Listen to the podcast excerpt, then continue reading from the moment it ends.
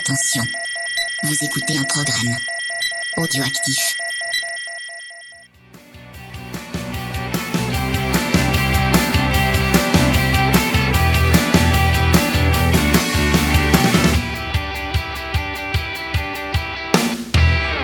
Salut à tous, on se retrouve pour le numéro 45 de C'est qui en pôle. Donc au programme de cet épisode, le débriefing de la saison MotoGP 2018, en compagnie de celui qui nous fournit, bah quand je dis nous, c'est pas uniquement nous trois, mais c'est tout le monde sur les réseaux sociaux, plein d'infos et plein de belles photos sur, euh, sur euh, Twitter et Instagram. Salut Thomas Dovbike Salut, merci une nouvelle fois de m'accueillir. Ça fait, euh, si je me trompe pas, ça fait quasiment un an. Ouais, ça, pas venu, ouais. ouais, ça fait une petite, euh, Ouais, ouais, c'est ça. une petite année. Ouais. Euh, exactement, donc euh, merci encore de m'accueillir. Bah, Super gentil. Merci à toi de venir nous, nous voir pour, pour parler moto. Ouais. Et, et évidemment, euh, Pierre et Steph, comment ça va les gars? Salut, bah ça va bien, écoute. Ouais, mais de même, j'ai laissé ma mauvaise foi au vestiaire. Donc, euh, vous allez voir, je suis un homme neuf. C'est vrai Non, je déconne. Ça va tenir deux secondes. Ah oui, là, c'est déjà fini. Hein. Résolution 2019. C'est mort. Tant pis. Euh, juste en aparté, Thomas, est-ce que tu veux présenter un petit peu tes activités?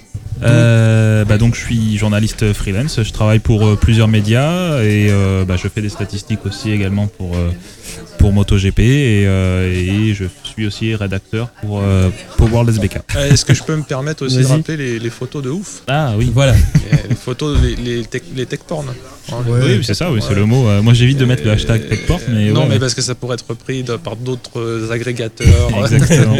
tu, bah, tu verrais des robots qui font bref. Oh, non. Euh, mais non, mais je crois même que tu as les faveurs des, des Anglish. Hein, Ouais, c'est ça, ouais, bah, après, plusieurs, David euh, Emmet, ah, je sais plus C'est ça, en ouais, fait, David euh, Emmett Je les suis, mais confiance. Euh, en fait, il y en a deux ou trois. Euh, Case, euh, aussi. Ouais, c'est ça, exactement. et, ils sont, voilà, ils sont, ils me font confiance par rapport à ça. Ils sont, et c'est vrai que les, voilà, les, les photos techniques, c'est en fait la nouveauté à chaque fois, c'est de montrer bah, les ailerons, euh, je sais pas, un bras en carbone, des choses comme ça. Et c'est des choses que des fois, ils sont sortis très subtilement et donc on voit pas. Donc au fur et à mesure d'être sur les grands prix, on arrive à voir la différence d'une étape à l'autre. Donc du coup, c'est quand Ouais, il y a- même- non, mais il y a des trucs hyper pointus, genre des capteurs de température. Exactement. euh, Voilà. Ou des bougies d'échappement, euh, j'ai vu passer. euh, Des bougies des d'échappement. bougies. Non, c'est des sons de lambda. Ah oui, oui.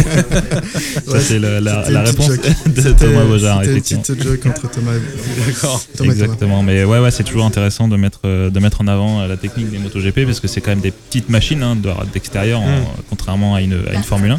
Mais c'est vrai que de voir euh, toutes les subtilités sur une MotoGP, et c'est ça souvent qui fait la différence.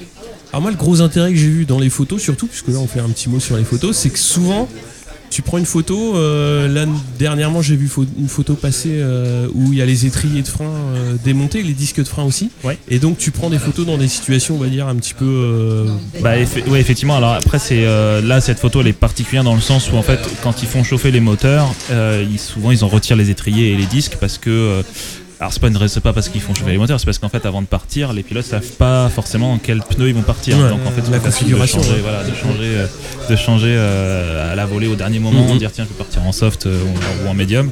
Donc effectivement, ça évite au mécano de redémonter les disques. et, enfin, voilà. Donc, Effectivement, et donc ça permet de voir les vis en titane, de voir certains capteurs qu'on voit pas quand les étriers sont montés ou quand exactement.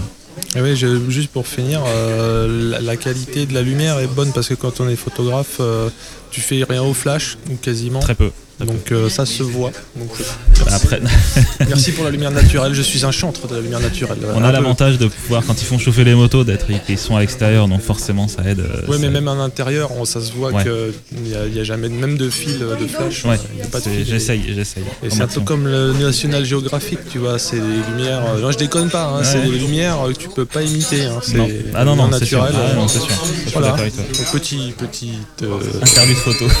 interlude photo, excusez-nous. hein. Ah, J'imagine que tu prends pas des photos avec un smartphone? non, du tout. Euh, c'est- c'est- Celle que je prends avec le smartphone, c'est juste euh, pour faire euh, quelques infos euh, sur Twitter ou même quelques stories sur Instagram, mais sinon, non, très peu, euh, très peu au smartphone. On peut pas faire la qualité euh, Ah bon photo, non.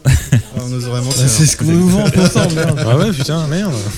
Non, non. Bah, avant de commencer euh, de parler moto, donc on est réunis euh, donc euh, au Binos à Paris dans le 9e, à savoir que c'est euh, un bar qui est aussi euh, dans le 10e. Et comme je l'ai annoncé, donc on est au numéro 45, donc le numéro 45, on va parler un petit peu de Scott Redding. Donc qui est né en 93. Il arrive en GP, donc en 125 cm3 en 2008. Et euh, bah, il frappe d'entrée en abaissant le record de jeunesse euh, pour remporter un GP à 15 ans et 170 jours pour son Grand Prix national donc euh, en Angleterre.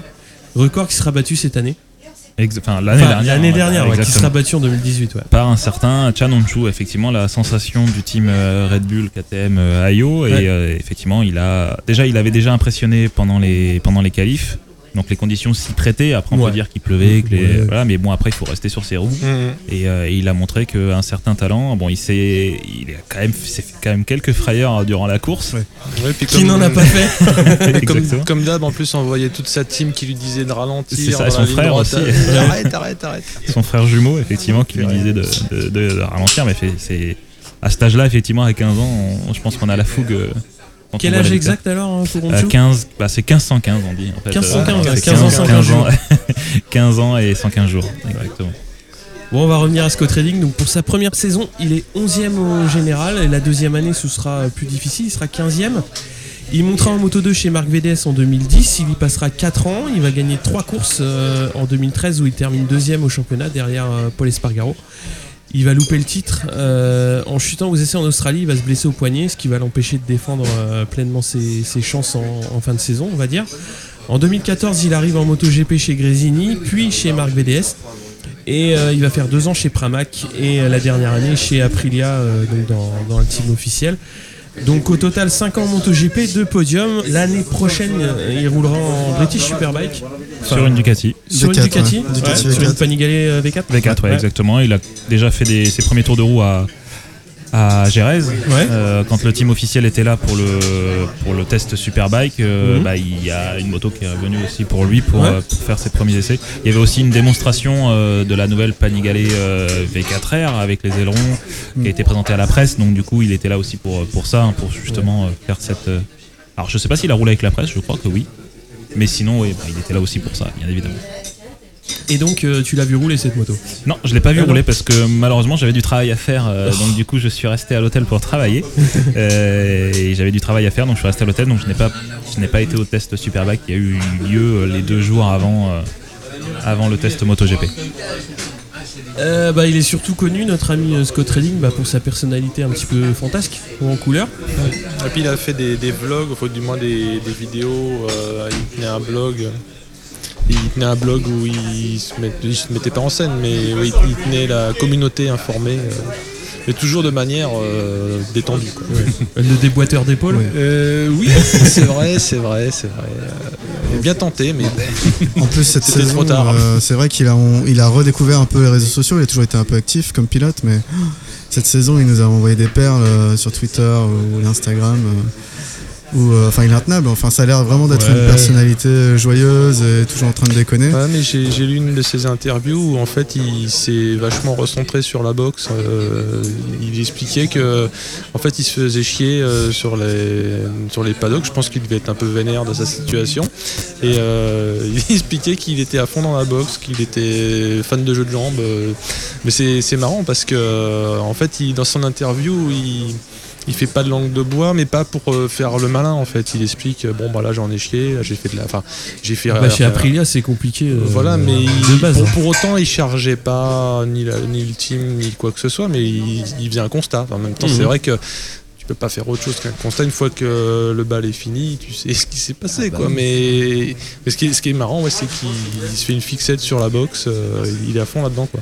Donc, euh, ouais, ouais. Et il dit qu'il va continuer. D'ailleurs, que ça va tenir. euh, bah, Il y en a qui font du, du dirt track au ranch et lui il va faire de la boxe. Exactement. Anglaise. c'est un sport euh, où tu respires beaucoup et faut la respiration est importante. C'est vrai qu'en compétition, on l'a vu, notamment euh, Johan Zarco qui, fait, euh, qui s'accompagne d'un coach pour l'apnée. Donc euh, c'est vrai que c'est c'est important et la boxe est connue pour ça.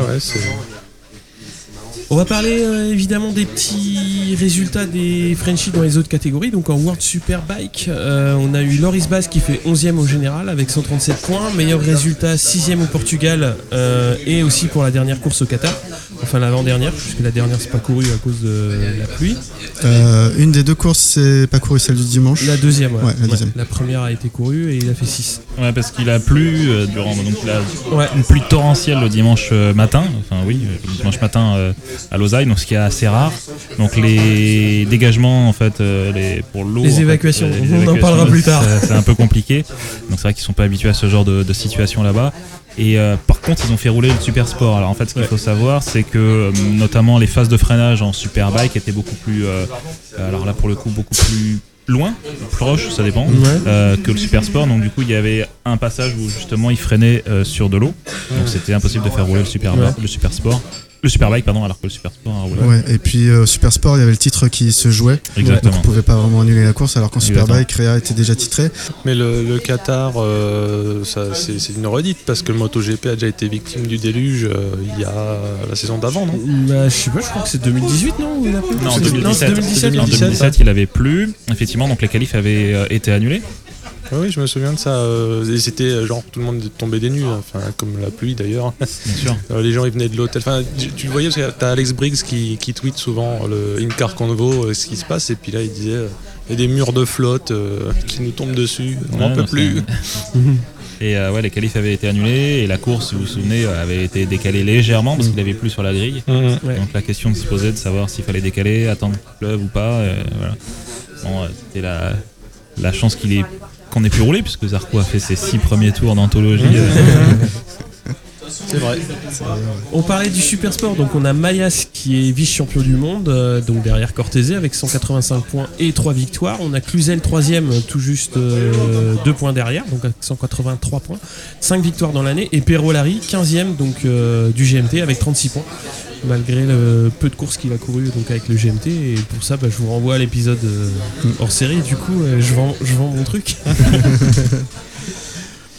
Euh, pour parler rapidement du Super Sport 300, donc on a Enzo De La Vega qui a fait 15e, Andy Verdoya qui a fait 26e et Hugo De Cancelis 34e au, au général.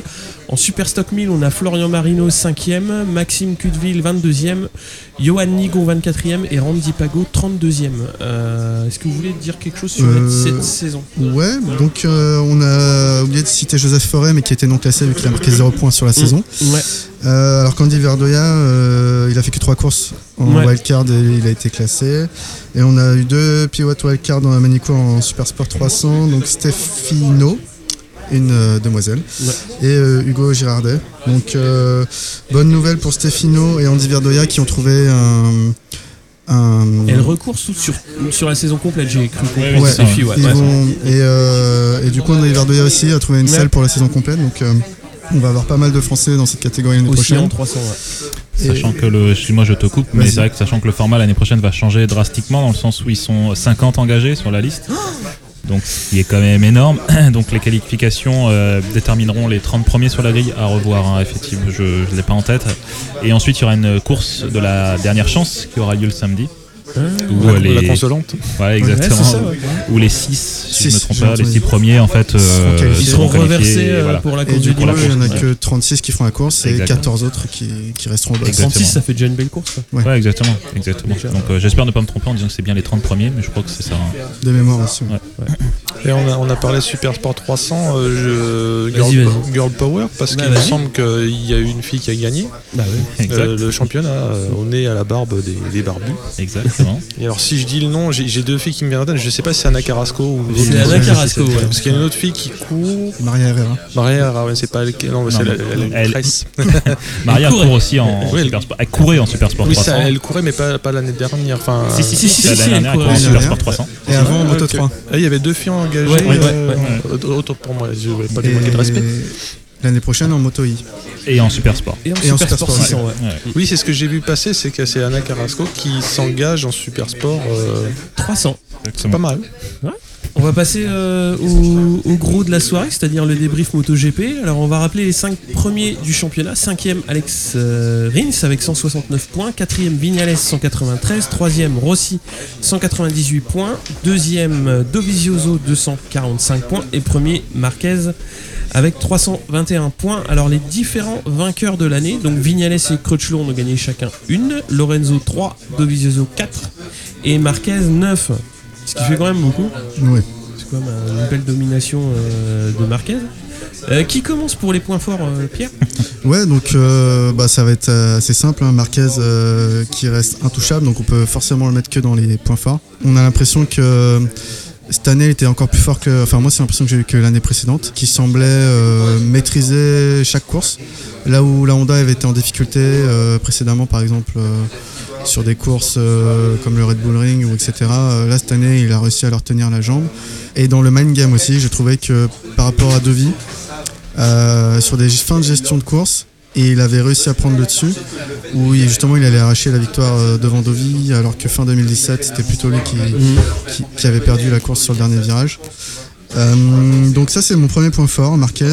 Donc Ducati euh, en général, une bonne saison. Si on prend les stats de ces deux pilotes cumulés, et Dovi euh, qui confirme sa forme et son statut de vice-champion. Même si quand tu parles des points, c'est vrai qu'il est quasiment à 80 points de Marquez Ouais. sur la saison. Euh, Il y a encore du boulot de ce côté-là. Et euh, mon dernier point fort de la saison, c'est Tech 3. Euh, Tech 3 qui reste constant euh, malgré les saisons qui passent, avec une Yamaha euh, qu'on a dit un peu, bon, on sait pas trop, mais un peu, euh, un peu hors d'âge euh, sur certains morceaux. Et, euh, et voilà, qui arrive toujours à faire des, des pôles, qui arrive toujours à faire des podiums. Donc, euh, et qui finit euh, bien la saison. Donc, euh, donc voilà. Thomas, ton point de vue? Oui.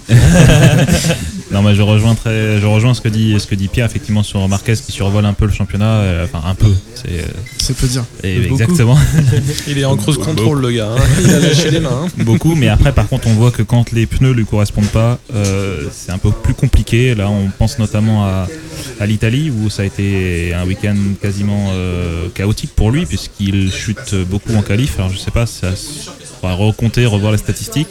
Mais par contre, euh, pareil en course, du coup, on voit que ça a été difficile et puis il tombe dans les premiers tours. Même s'il termine la course et qu'il termine, euh, euh, je crois à la porte des points, je crois qu'il termine 16e ou 15e. euh, effectivement, c'est compliqué quand les pneus sont, voilà, c'est quelqu'un qui sollicite beaucoup le pneu avant et quand c'est quelque chose qui se passe mal, on voit que c'est plus compliqué. Mais voilà, hormis cet épisode-là, sans parler de l'Argentine, bien évidemment. Euh, hormis cet épisode-là, on voit qu'il survole le championnat. Mais même en parlant de l'Argentine, on voit que, que euh, même, même euh, voilà, en ayant eu un race through, race through pardon, il termine, je crois qu'il termine cinquième. Ouais. euh, est-ce- il termine voilà. cinquième. Avant la pénalité. ouais. avant la, euh, ouais, avant la pénalité de 30 secondes après, euh, justement pour euh, ce qu'il a fait euh, à Valentino Rossi. de course. À, à beaucoup de gens, en fait. À beaucoup de gens, mais surtout à Valentino Et après être parti en fond de grille, même si c'est pas grand chose, Hum. c'est toujours. Euh, toujours non, il part pas. Non, non, il part pas justement. Non, il part pas euh, fond il y a eu un petit cafouillage sur la grille de départ et justement il est parti et il a eu un race Oui, justement ouais. pour ça. Pour ça, ouais. Hum. Exactement.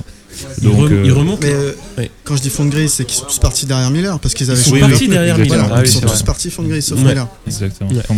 C'est pour ça qu'il y avait Miller euh, devant et le reste à euh, fond de grille plus la reposition sur la grille initiale, quoi. Donc forcément. Du coup, Ouais, du coup, bah, tu non, j'allais demander s'il y a d'autres points forts que Marquez. Ouais. parce- Alors après, euh, il y a Ducati Ouais. euh, d'une façon générale, que ce soit à la fois euh, Miller qui a montré quelque chose de, de grand. Euh, si on se souvient en Argentine, euh, ça son tour qualif sous la pluie, euh, enfin sur- en slick sur euh, la piste mouillée, où on se souvient aussi de, justement de la course hein, qu'il a fait en Argentine, où il s'est battu au début pour la victoire, même s'il a fait un, il a fait une petite erreur et du coup il a lâché pardon le groupe, euh, le groupe, euh, le groupe de tête mené par Zarco, Crutchlow et Rins. Mais après voilà le, le- le- Ouais. le- Puis Bautista aussi. voilà, ouais.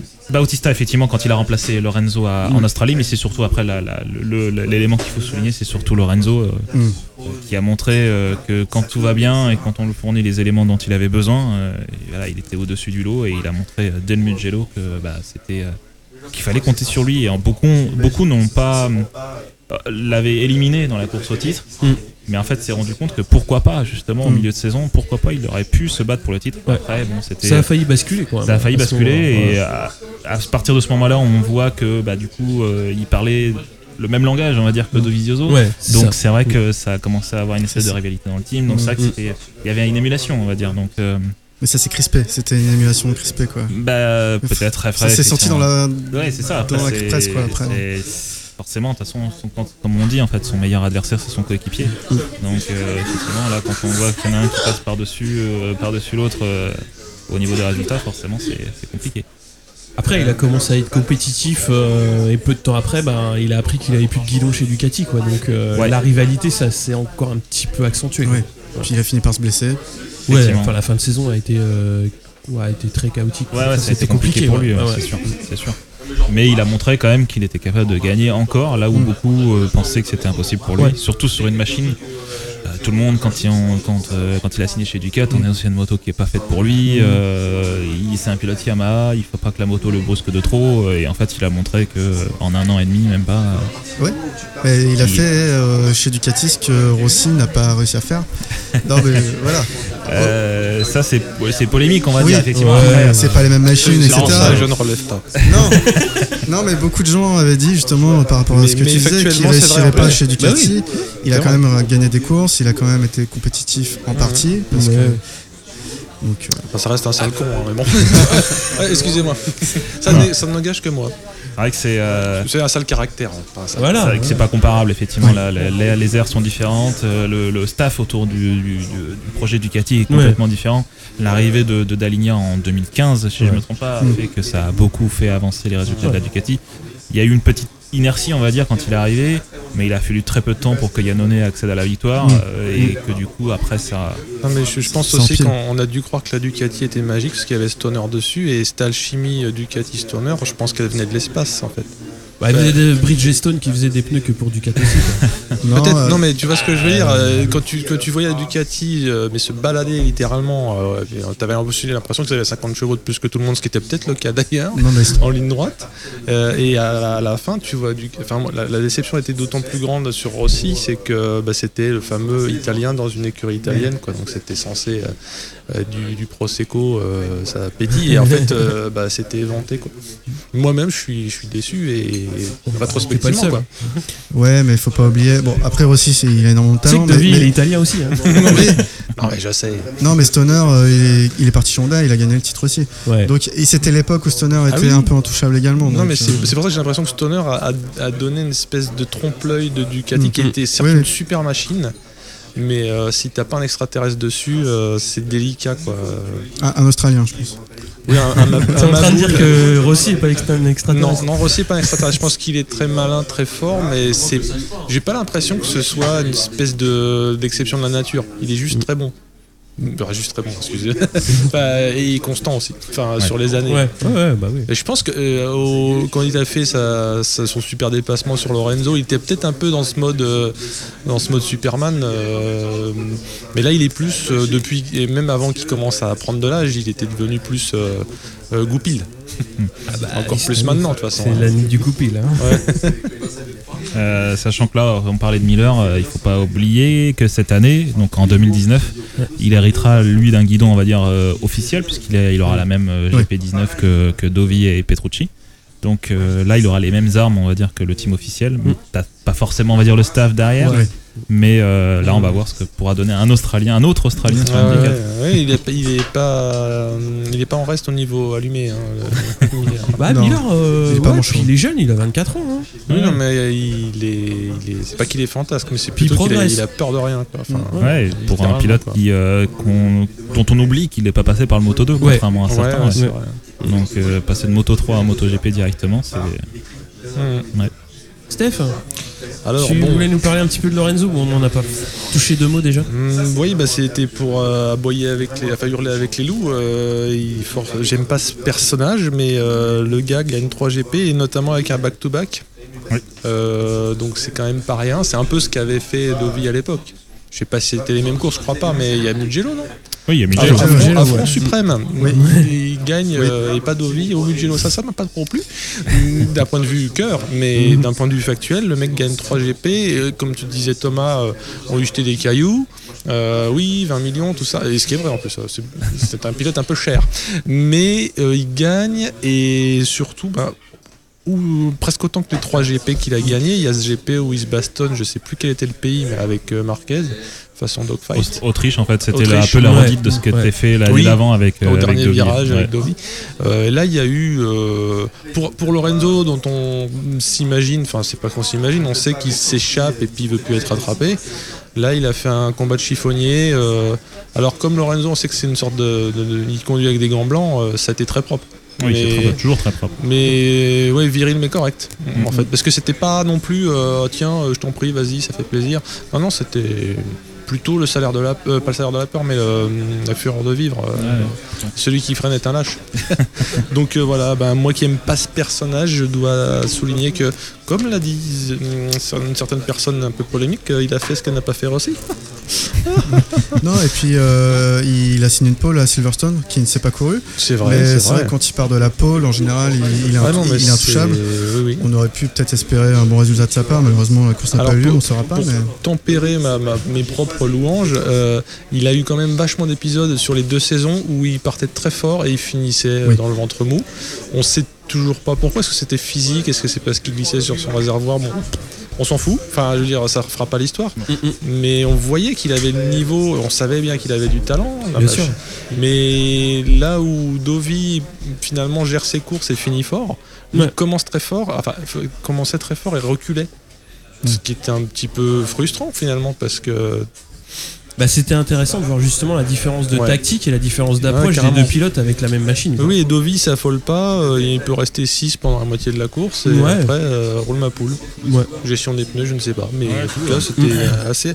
Alors euh, ce que j'ai ah, et Marquez intouchable, pareil, c'est deux trucs qui me font mal aux dents, mais oui, enfin, c'est pas que c'est, pas que j'aime pas le gars, mais il nous fait chier un peu quoi. Enfin, tu vois ce que je veux dire, c'est euh, ça fait un peu Johnny Ray en moins pire sur l'année. Ouais. Mais c'est pareil, Johnny Ray, j'adore. Enfin, c'est un mec qui est immense. Enfin, mais euh, tu dis que, alors en gros, qu'est-ce qu'il va faire d'eux? Si Ray tombe pas, qu'est-ce qu'il fait d'eux en fait? Et la, la, la fois où euh, Mélandry l'a battu, euh, c'était la limite la fête quoi. Mm. C'était Ducati. Ouais. et puis le pire, euh, Marquez, Mais- euh, t'as l'impression des fois il tombe, mais en fait, non. Et il se Oui, ah oui, ah, ça Il aussi. ouais. Non, non, mais en fait, euh, ouais, ça, ça peut paraître anti-sportif ce que je raconte, mais euh, t'aurais envie que ça se. Quitte à ce qu'il gagne à la fin, que tu crois que c'est un autre qui va gagner. mais là, tu- euh, ouais, euh, Il est, il est- il est dev- là où il devient de, plus en plus fort, c'est qu'il est devenu raisonnable. Là où sur sa première année, euh, c'était Champagne, on, on a vu que sur la deuxième année, il a fait des trucs, euh, enfin, il a été plus trop loin. Quoi. Et peut-être c'était sa fougue, ou en même temps, quand tu, quand tu te rates jamais ou quand euh, le, le, le destin te sourit, pourquoi tu irais gérer? Bah, Mais en fait, ouais, donc là, sur sa deuxième année, je me trompe peut-être. Non, c'est la deuxième année qu'il a dominé avec en gagnant Ouais, les 10 dix premiers Ah, Grands Prix. ah, autant pour moi. Alors, c'était C'est- pas sa première année. C'est la troisième année. C'est l'année Ouais. qui a suivi ses 10 victoires euh, de rang ou quasiment de rang en tout cas. Ouais, 10 de suite, ouais. Voilà, quand j'y repense. Euh, L'année d'après, ça c'était un peu plus compliqué, hein, même si c'était pas catastrophique, mais il a eu des déconvenus. Et même il y a une année, c'était pas l'année dernière, c'était l'année d'avant, où il est parti euh, au début jusqu'aux 6-7 premières courses, il était pas aux fraises, mais Ouais, c'est compliqué. il, il- il- il faisait un peu de la de l'épicerie en chopant Ouais, des points. petits points. Enfin, des, Et, des petits le- points, et donc là, j'ai commencé ouais. à me dire, merde, il a commencé à comprendre qu'on pouvait aussi finir et gérer les points, merde. et là, je me suis dit, euh, impossible de le battre au championnat du monde maintenant.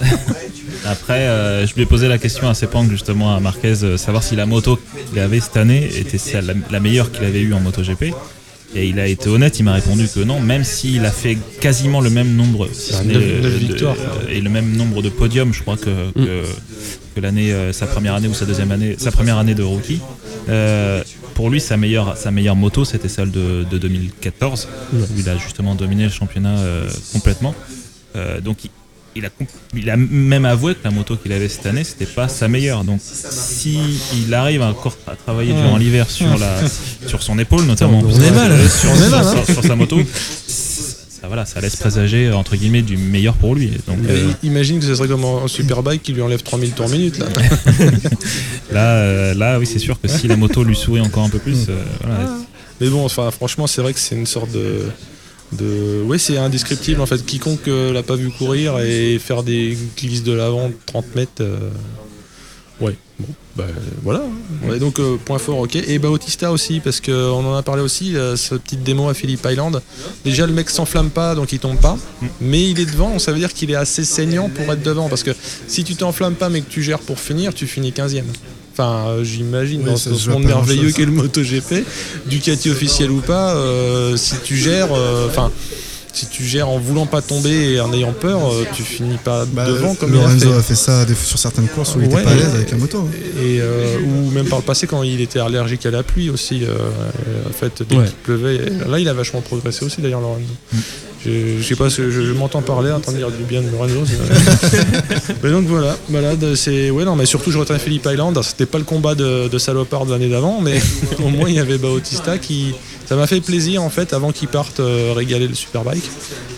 euh, qui montre que bon bah alors c'est pas Bellis euh, en Espagne c'était Reyes que Valencia. Valencia Mm. la dernière course voilà, mais bon, ça, ça reste iconique et puis c'est c'est un épiphénomène mais Bon, à l'époque aussi, Bellis était pilote essayeur, metteur au point, donc euh, c'est pas comme s'il était passé de sa superbike à la, à la MotoGP, mais quand même, il, est- il a remis une fessée. Enfin, on, peut le dire. on- Ouais, on dire. Voilà, merci Bellis euh, Forever. Voilà. J'en place une. Bah, après, euh, Marquez, euh, le- moi ce qui m'impressionne le plus, c'est qu'à chaque fois qu'il qu'il a une, je dirais pas une difficulté, mais à chaque fois que, tu vois, l'année dernière, Dovi euh, souvent gagnait les duels au dernier virage, et cette année, euh, bah, il fait différemment. C'est-à-dire, Mm. ok, dans cette condition, euh, je vais peut-être pas la gagner. Donc il trouve une condition qui est maintenant, bah, il prend la tête à 4, entre 3 et 5 tours de l'arrivée, il s'échappe, il met la pression sur soit celui qui est 1, Mm. ce qui s'est passé avec Rossi euh, Ouais, soit sur celui qui est 2, Mm. qui réussit à, qui essaye de le suivre et qui va faire, un- qui va faire la faute. Et c'est là où tu vois que en tant que pilote, même avec le palmarès qu'il a, avec ce qu'il a réussi à faire les saisons précédentes, c'est là que tu vois que il est dans voilà, il est dans une logique où même quand il trouve une difficulté, Ah ouais. il va se- il va la travailler et il va faire mieux et il va et ce qu'il a montré encore cette saison, c'est mais c'est- c'est mais c'est- c'est monstrueux. Mais ce qui est ahurissant aussi, c'est comme tu viens de le dire, il, il a le choix. C'est un mec qui a tellement de talent et de marge qu'il a le choix de dire Oh bah finalement je vais passer à 4 tours de l'arrivée. Vois, Alors qu'il y en a Bah. qui sont déjà à 180 BPM, euh, en train de transpirer, déshydratés, ils sont en train de mourir. Lui il fait Oh si je passais devant, euh, puis après je mets- en plus j'aurais accéléré, et comme ça il peut pas me rattraper. Déjà sur les sur les, les années précédentes, il avait montré que le flag to flag maintenant c'était pour lui, c'est-à-dire Ah bah toutes oui, les courses en flag to flag, Non, mais euh, le, il maîtrise un au niveau salto, euh, stratégie. il fait un salto pour changer de, de bécane. Euh, ouais, mais pas uniquement Même en au niveau vitesse de changement, au niveau Oui, stratégie, c'est-à-dire Ah changer bah. au bon moment, c'est-à-dire C'est- soit tu C'était à ouais. Ouais. il leur a fait euh, à l'envers, Enfin, hein, euh, à l'endroit. Après, voilà, il, il domine euh, la, la catégorie, donc du coup, enfin, moi, ce qui m'a plu aussi dans cette saison, c'est qu'il y a eu quand même derrière euh, bah, Suzuki qui a beaucoup poussé, Mm. qui a vraiment progressé euh, sur, sur l'année avec euh, bah, Rins qui a fait une saison complète, qui a fait une Mm. saison vraiment euh, pareil en progression. Mm. Ils finissent, je sais plus combien ils font de podium sur la fin, mais ils font quasiment 5 ou 6 podiums d'affilée.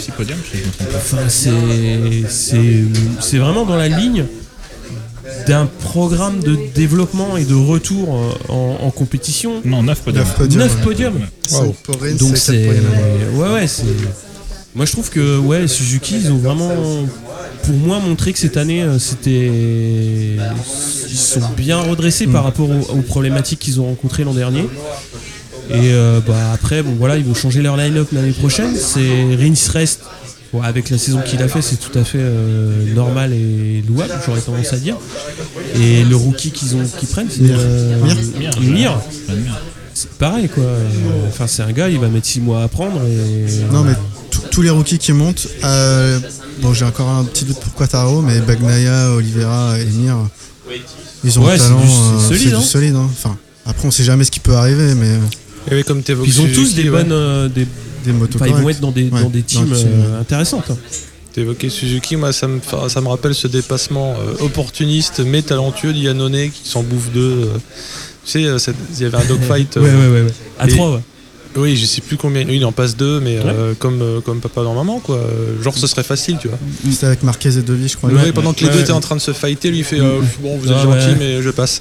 Et euh, on a vu qu'il y avait un manque d'accélération euh, sur sa Suzuki après. euh. Oui, ouais, mais rien que, rien que sur le, la vista, en fait. Ouais. C'est quand tu Mm. vois ça, c'est c'est comme le- le- le- l'amorti ou le contre-pied à la Federer, quoi. C'est euh, l'espèce d'éclair de génie. Alors, quand il est pas en train de faire son show euh, dans les paddocks ou de s'engueuler avec je sais pas qui, voilà, tu te dis, mais. euh, Ah bah Devi, dans, ce- euh, Yannone dans ses bons jours, c'est un sacré pilote aussi. Ah oui, oui, oui, c'est. et J'en démords pas non plus, mais par contre, effectivement, il a quelques Travers. casseroles, casseroles au derche, ouais, c'est sûr. Mais là, il a pété la gueule à personne hein, cette année.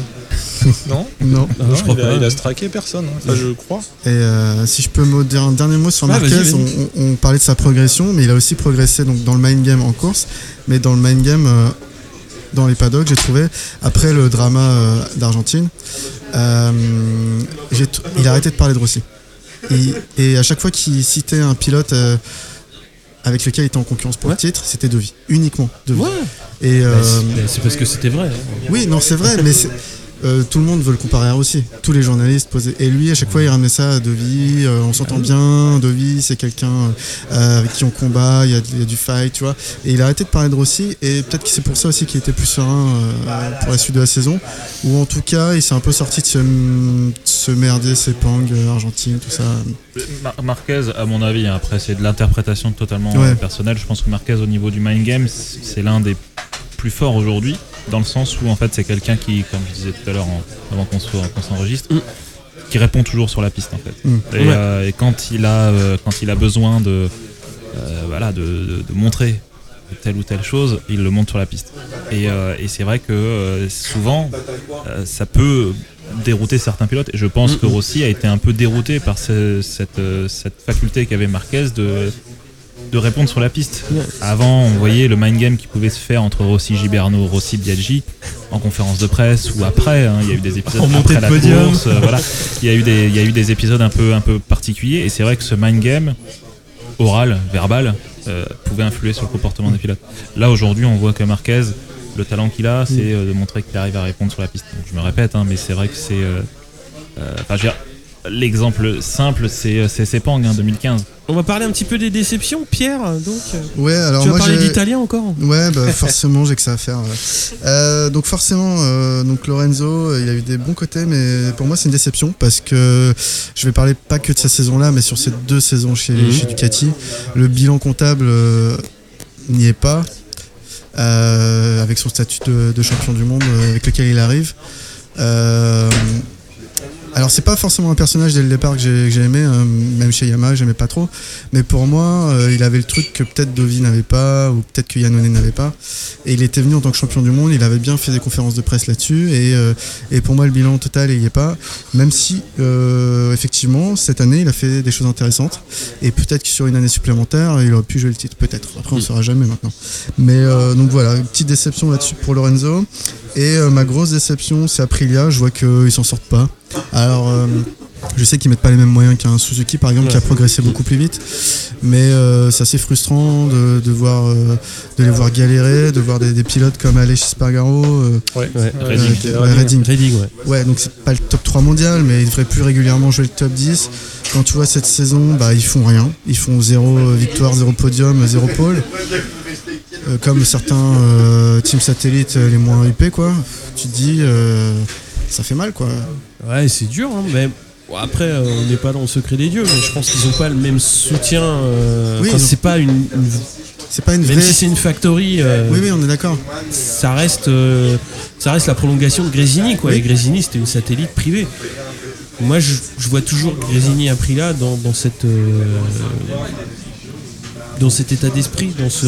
Ouais, mais derrière, il y a le groupe Piaggio, tu pourrais te dire, euh, ils ont des moyens, mais, Ouais, Piaggio, c'est pas Honda. hein. mais Ducati, c'est pas Honda, hein. ils s'en sortent. hein. Ouais, ouais, mais Ducati, euh, Ducati. euh, Tu peux, ouais, on sont- peut parler en volume de vente, hein, oui, ça mais ils sont enfin, Ducati Corset est vachement malin quand même. Enfin, ils, ils ont quand même euh, réussi à prendre un sacré virage avec Daligna et, Hmm. et l'équipe qu'ils ont montée à ce moment-là. quand même. Ouais. Ça, tu peux pas leur retirer. D'ailleurs, euh, il se dit beaucoup que c'est le Superbike qui a redressé le MotoGP parce que Daligna il vient du Superbike, si je dis pas de conneries. Ouais. Oui, oui. Et il y a un autre Lascar, euh, celui qui faisait chier Lorenzo quand il faisait pas de pôle là. Je sais plus son nom, merde. Et Ah, c'est pas Tardozzi, non? Oui, Ah, non. Tardozzi, ouais. Tardozzi vient aussi du Superbike, non? Oui, oui, bah c'est. euh, enfin, alors après, si tu parles de pilote, oui, c'est lui qui a gagné la toute première course du Superbike. Ouh, ça je savais pas. Ah, Putain, ah, ah, les stats, la stat Ouais, euh, ouais, voilà. la, la toute première Ah course oui. Superbike, c'est lui qui l'a gagné. Mazette. Ah oui, donc il a le droit d'engueuler Lorenzo en plus. Ah oui. En 88. Toujours le droit d'engueuler Lorenzo. non, non, mais tu sais, des fois tu pourrais te dire, attends, euh, t'es qui toi euh?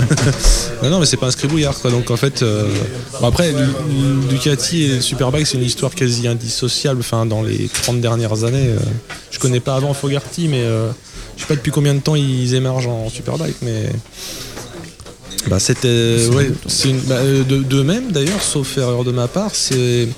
Euh, Yam, euh, quand ils ont appelé le mec des ECU, ça, le gars. Michael Egada Ouais, je connais pas le nom, je suis désolé. Oui, c'est un ancien de chez Ducati, un ancien de chez Yamaha Superbike. Yamaha Superman. Donc Ouais. en fait, euh, et d'ailleurs, il a, je sais pas du tout si c'est ça qui s'est passé, mais quand on lit la presse, on a l'impression que il a dit non, mais je peux pas venir tout de suite parce que j'ai un truc à faire. donc je viendrai dans deux, deux courses croisées. En fait, me lire l'article de Matt Oxley à ce Ah ouais sujet-là qui est sorti il y a 2-3 jours. Ah, hein, j'ai pas- ça, j'ai c'est, pas vu, mais, tout un peu l'historique de tout ça et, Et- je vous recommande. De, de l'extérieur, moi je le lirai après, mais moi en tant que Pécor qui lit la- un peu les, les news, hein, pas la presse mais les news, ça faisait genre, euh, ok Rossi fait quelqu'un nerveux, moi j'ai j'ai ma, pein- j'ai ma grange à repeindre ou j'ai une course super bac, donc t'es gentil, je viendrai quand j'ai le temps. Et ça donne- c'est l'impression que ça donnait. Mais, euh, et d'ailleurs, euh, je- désolé de faire long là-dessus, mais euh, on a eu l'impression qu'il y a une espèce de sursaut de fin de saison. Et Je sais pas si c'était lié aux ECU, bah c'est Pang, c'était pas que la sursaut, mais je sais pas quoi c'était lié, peut-être l'alchimie de la moto avec la piste, mais Effectivement, le, le sursaut sur. Après, il y a eu la Thaïlande, donc c'est un Mm. circuit que, entre guillemets, personne ne connaissait, même s'ils ont Mm. fait des essais pendant, l'intersaison. Voilà, c'était un peu particulier, on va dire. Ouais, du ouais, coup, c'est pour tout ça était que remis un peu à zéro. Je parlais d'un sursaut et pas d'un renouveau parce que il- il y a- Mais de- même Rossi, euh, Vignales le disait de toute façon, quand on voit Vignales, la course qu'il fait aussi en Australie, hein, tout ce qu'il Mm. gagne, euh, il disait que la moto était beaucoup, était beaucoup mieux pour, euh, pour cette fin de saison, mais il lui manque toujours quelque chose pour Mm. pouvoir rivaliser pour Ah le oui. titre. Et euh, il le disait même encore après le, après le test hivernal, c'est, euh, il leur faut encore quelque chose euh, durant l'hiver. Et puis il n'était pas performant sur les mêmes courses Rossi et, et Vignales. Ouais, donc c'est Enfin, peut-être euh, cette fameuse ouais. notion d'alchimie euh, pilote machine circuit. euh, Ouais. Donc après, euh, j'ai vu que Vignales, ça, ça, c'est un peu dur hors sujet, mais avait importé un coach mental, euh, je crois, dans sa team l'année prochaine. Ça, je n'ai pas vu, mais par contre, c'est vrai que quand j'en parlais avec, euh, avec une, une collègue, c'est euh, effectivement c'est la- l'aspect mental des courses. Mm. Dovizioso l'a montré récemment parce qu'il s'est entouré lui aussi d'un coach mental. Oui, oui, oui. Euh, il l'a montré aujourd'hui, la- comment aborder les courses, c'est très important. Et ne pas répondre au mind game, ne pas Ouais. toutes ces choses-là, c'est Euh, et Vignales, c'est nous ce qu'on voyait de l'extérieur, c'est effectivement qu'il avait un peu cette tendance à faire comme Pépé euh, dans Astérix, a pu respirer quand il n'était pas content. euh, et le problème, c'est que là, on est dans la com peut-être, mais quand il rentre au stand et qu'il n'a pas un seul regard pour sa team et qu'il qui balance son casque et, ou qui genre il y fait chier, bah c'est peut-être vrai. D'ailleurs, peut-être que tout le monde ressent ça, mais sauf que quand tu fais passer ce message-là à ta team, bon bah tu te tires une balle dans le pied. tu parles de, tu parles de Vignales. là, oui. Après, il y a eu, il y a eu d'autres épisodes. Il y a aussi le, le- le froid qu'il y a eu entre lui et son, son, euh, son, euh, Son chef mécano. chef mécano. Ah euh, oui, c'est vrai, mais oui, bien Du sûr. coup, il y a eu, il y a eu aussi ces épisodes oui, J'avais déjà oublié, mais ça c'était assez spectaculaire parce que euh, dire que Forcada va pas, c'est un peu fort de café. Après, je suis pas à sa place. Enfin, je veux dire, je, je, je n'a- je n'accable pas Vignales, mais Forcada est presque plus connu que lui en fait dans, l'histoire du MotoGP. Mais après, il y a des épisodes connus, hein, quand on prend la synergie, euh, enfin, on aurait pu. On peut parler aussi de Burgess Rossi Oui, à oui, l'époque. Burgess Rossi, voilà, dire, Burgess, le, palmarès qu'il a avec Douane, même celui qu'il a avec Rossi, n'est plus à démontrer. Euh, et pourtant, ça l'a pas fait. Ils se sont séparés euh, Mm, mm. il y a quelques années. Ouais, on, on peut, on peut le rapprocher de l'e- de l'effet placebo ou nocebo, justement, où euh, dans le psychique, ce qui n'est pas directement lié à toi, mais à tout ce qui t'entoure, peut te faire gagner ou perdre. C'est un peu excessif de dire ça, mais Mais c'est Ah exactement. non, mais euh, c'est le cas. hein. ça te Ouais, met la confiance. C'est ça, et puis c'est aussi, euh, enfin, on parlait de Marquez, donc les points forts, c'est aussi la force de Marquez, c'est qu'il a une, une équipe derrière lui, qu'il connaît depuis, euh, qu'il le côtoie depuis ses débuts en, en Grand Prix, même avant d'ailleurs. Euh, donc forcément, euh, être suivi par les mêmes pendant des années, c'est un peu comme quand on est meilleur ami, des fois on se dit des choses sans se parler. Mhm. Donc euh, voilà, on le voit, euh, on le voit, cette synergie elle fonctionne euh, du feu de Dieu. Et, Mhm. Mais je suis tombé sur une interview là il y a 2-3 jours, alors j'ai plus la source, désolé. Euh, Vignales était interrogé et il a reconnu que euh, dès le début de la saison, euh, quand ça marchait pas le vendredi, il se décourageait. Et du coup, euh, il peut pas, quand tu te décourageais, t'es pas à 100%, quoi. C'est pas 100%, tu peux pas, tu peux pas scorer. Et euh, il- c'est pour ça qu'il cherche un coach mental. Il a dit j'ai besoin de travailler là-dessus pour pas lâcher. Euh, et, et voilà, donc euh, après qu'ils le reconnaissent, c'est bien. Mhm. Mais euh, c'est vrai que c'est dommage parce que c'est un gars qui, bah, c'est un gars fait pour gagner des courses aussi. hein. on l'a Bah, en pour de ça, hein. euh, 2017. euh, trois premières courses, c'était pour lui. Ouais. donc, euh, Après, euh, chez Yamaha, bon, il y a eu des, des, des trajectoires assez ah, différentes. hein. Excuse-moi, les deux premières. Ouais. Rossi, euh, Rossi, il est assez régulier sur toute la saison, sans, sans effectivement gagner de course cette année, mais euh, Oui, il a des courses plus faciles que d'autres, mais euh, dans l'ensemble, ça se passe. euh, il est toujours dans le ventre mou, on va dire, entre, euh, entre 3 et 7, quoi.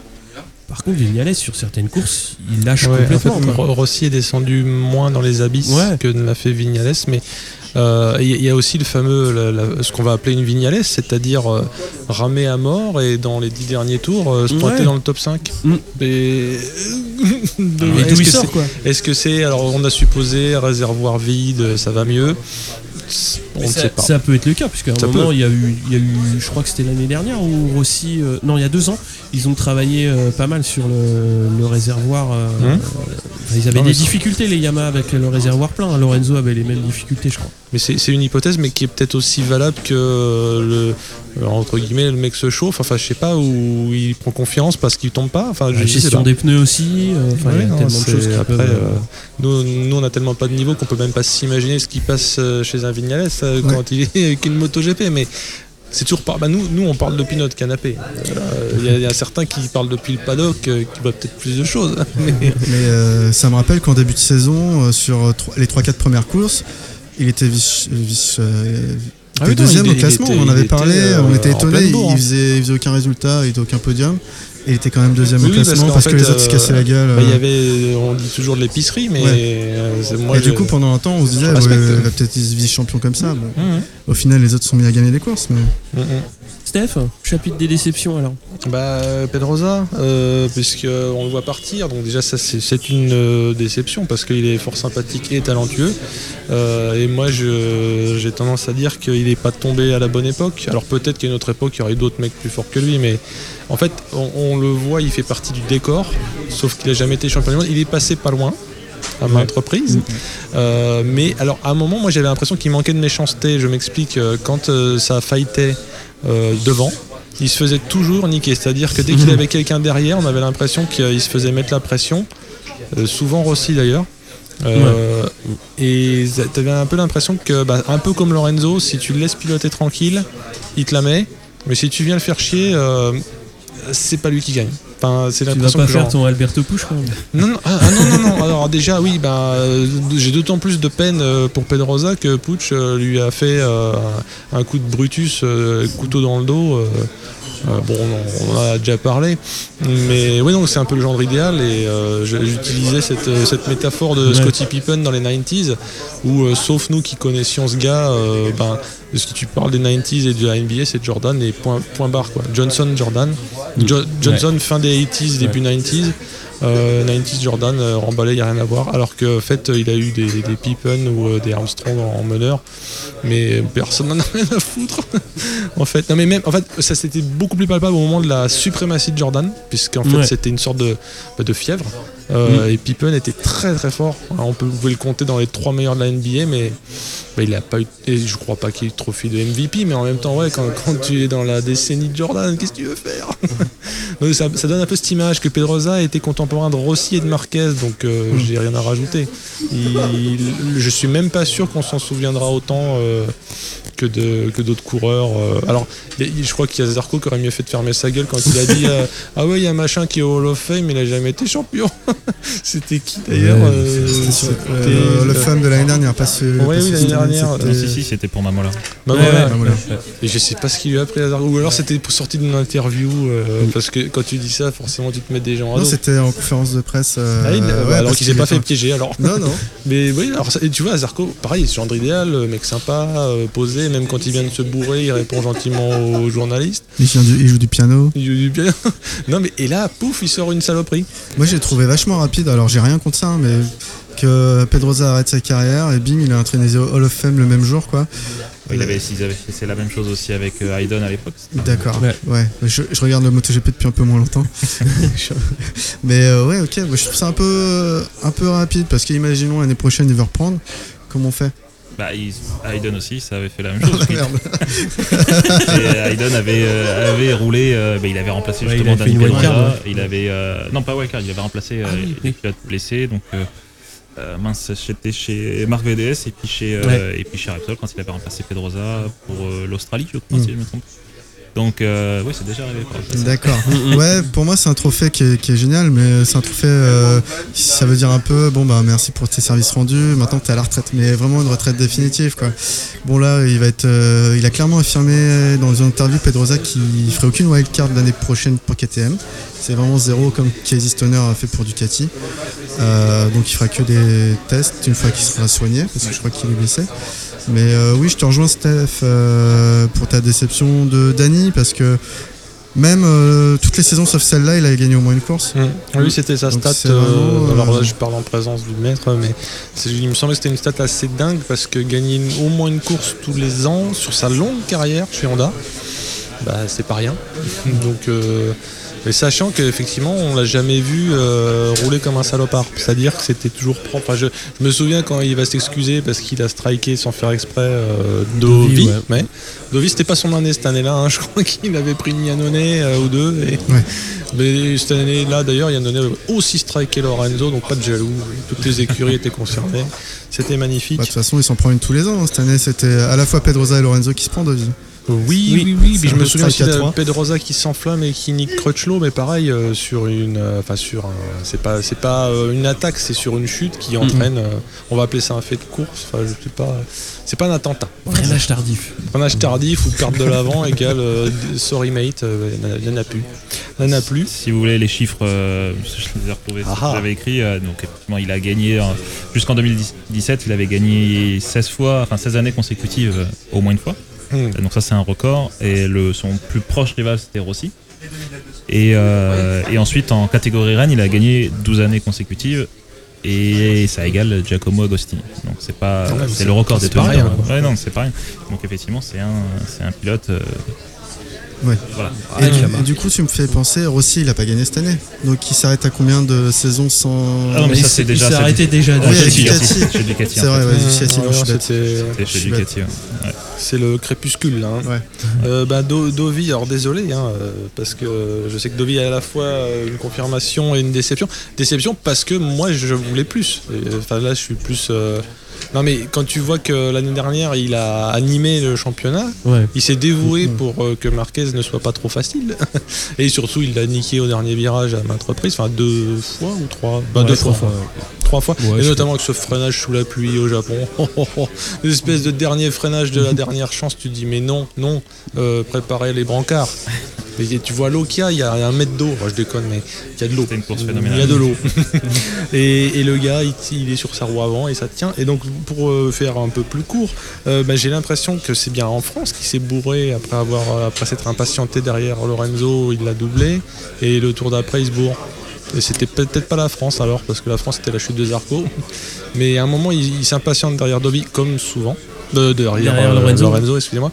Euh, et il le passe et étant un tout petit peu au-dessus de ses pompes, on dirait, et il, sur un droite, euh, perd de l'avant. Oh putain et, et après cet événement, j'ai l'impression qu'il y a eu une sorte de passage à vide, mais je suis même pas sûr que c'est lié à cette chute-là.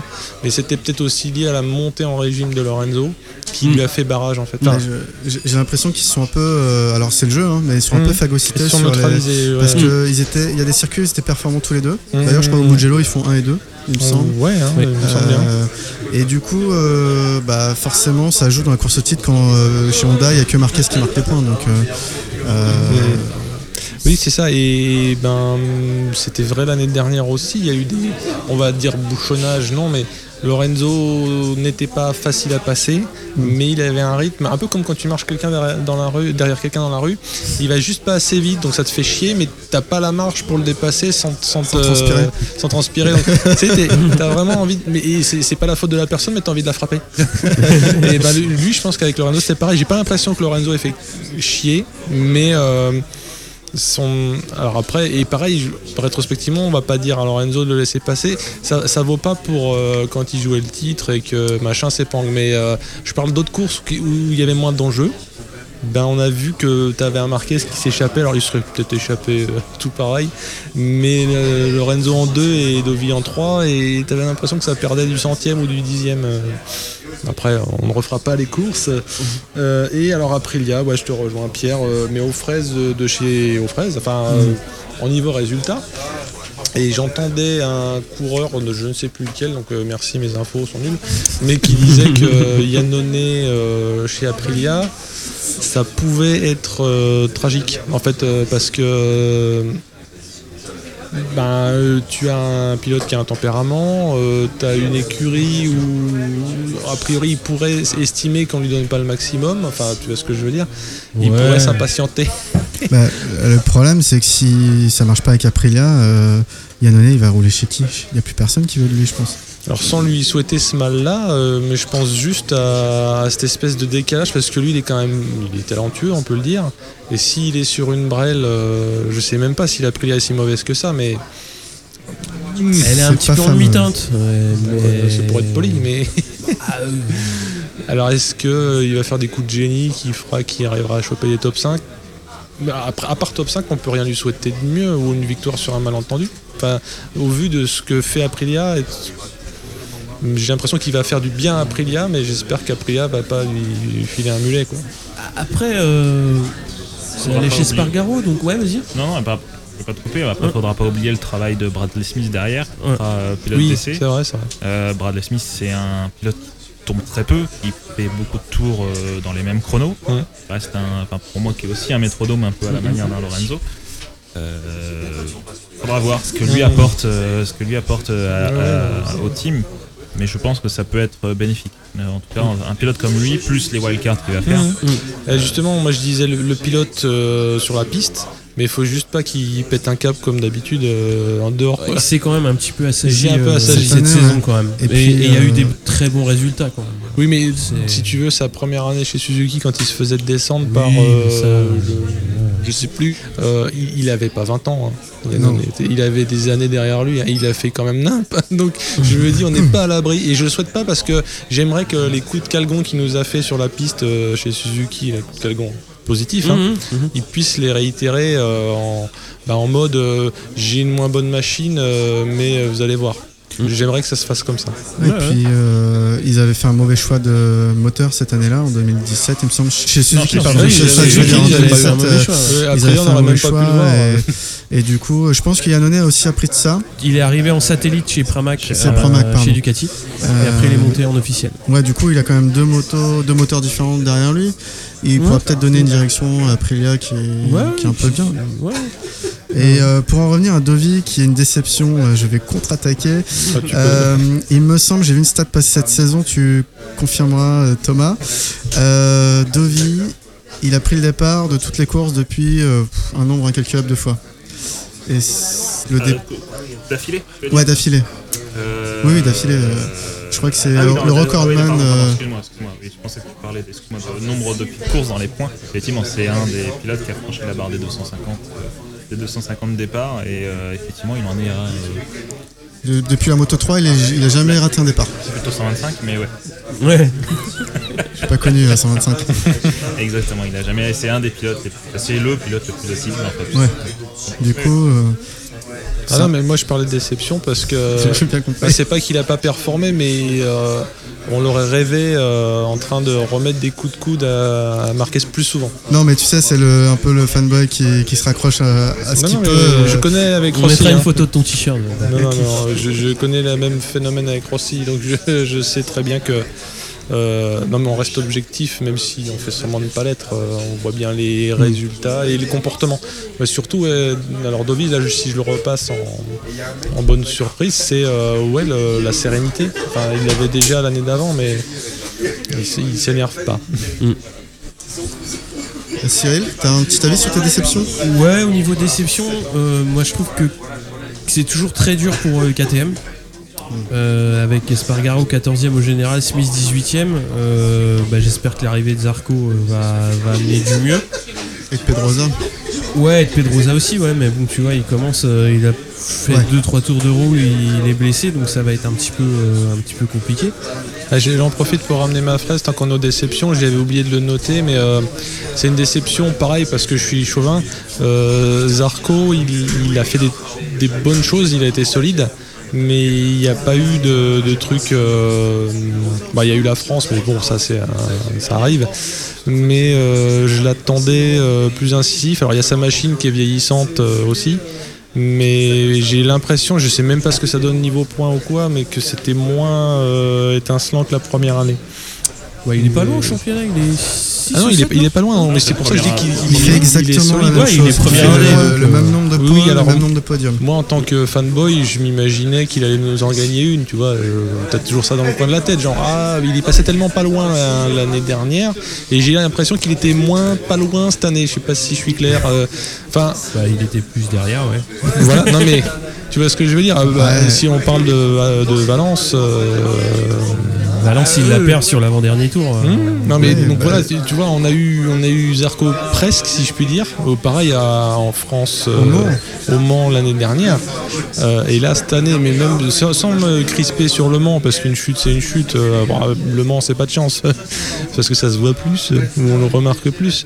Mais on a eu moins l'impression qu'il pouvait en décrocher une. euh, Passe-moi l'expression facilement. Euh, que l'année d'avant. Mais bon, ça reste aussi. euh, faut voir sa machine. euh. Alors, Je pense si- qu'ils étaient arrivés au bout de Ouais, la machine. Au, au bout de la machine. Alors par contre, en semi-satisfaction, donc là je, je suis à la limite entre la satisfaction et la déception. euh, il- longtemps, il a un peu nargué la Factory, hein, puisqu'il faisait mieux que les deux. hein. Oui. Bah oui. Donc euh, c'est pas une déception euh, en tant que lui ou sa bécane, mais euh, on aurait peut-être vu euh, faire plus de, bah, de podium. Il a pas fait de podium pour le coup. On aurait. Il a fait si, il en a fait. Ouais, trois, podiums. euh, trois podiums Ah, quand tu même. vois, mais Euh, j'étais, trop déçu qu'il, gagne pas. J'aurais vu sur la première marche. euh, parce que oui, on sait qu'il a le niveau, a priori. bah, bien sûr, bien sûr. Et euh, Thomas, Oui. les déceptions? La déception, c'est effectivement le départ de, de, de Dany sur une euh, comme ça, c'est-à-dire un peu un, un peu absent durant cette Ouais. saison. Euh, la saison avait mal commencé quand on va en Argentine, euh, il passe sur une flaque en se faisant doubler par, euh, par Johan, Ouais. Euh, il part en high side. On prend l'Espagne où il y a eu le, le drame euh, avec le, le crash entre lui, Dovi et les deux, et- entre lui et les deux Ducats quoi, du coup. C'est dommage de partir entre guillemets par la petite porte comme ça, Mhm. mais, euh, mais voilà, quand on voit sa carrière, quand on voit qu'il a tout ce qu'il a pu faire, en tout cas euh, dans cette catégorie, et qu'on voit aussi euh, ce qu'il a. c'est que pendant toutes ces années, il est resté fair play. C'est c'est un pilote qui est apprécié. Il n'a Ouais. jamais eu un, un mot plus haut que l'autre. On peut se souvenir d'épisodes un peu, un peu, un peu cocasses, comme on dirait, où il se retrouvait en milieu d'une conférence de presse entre.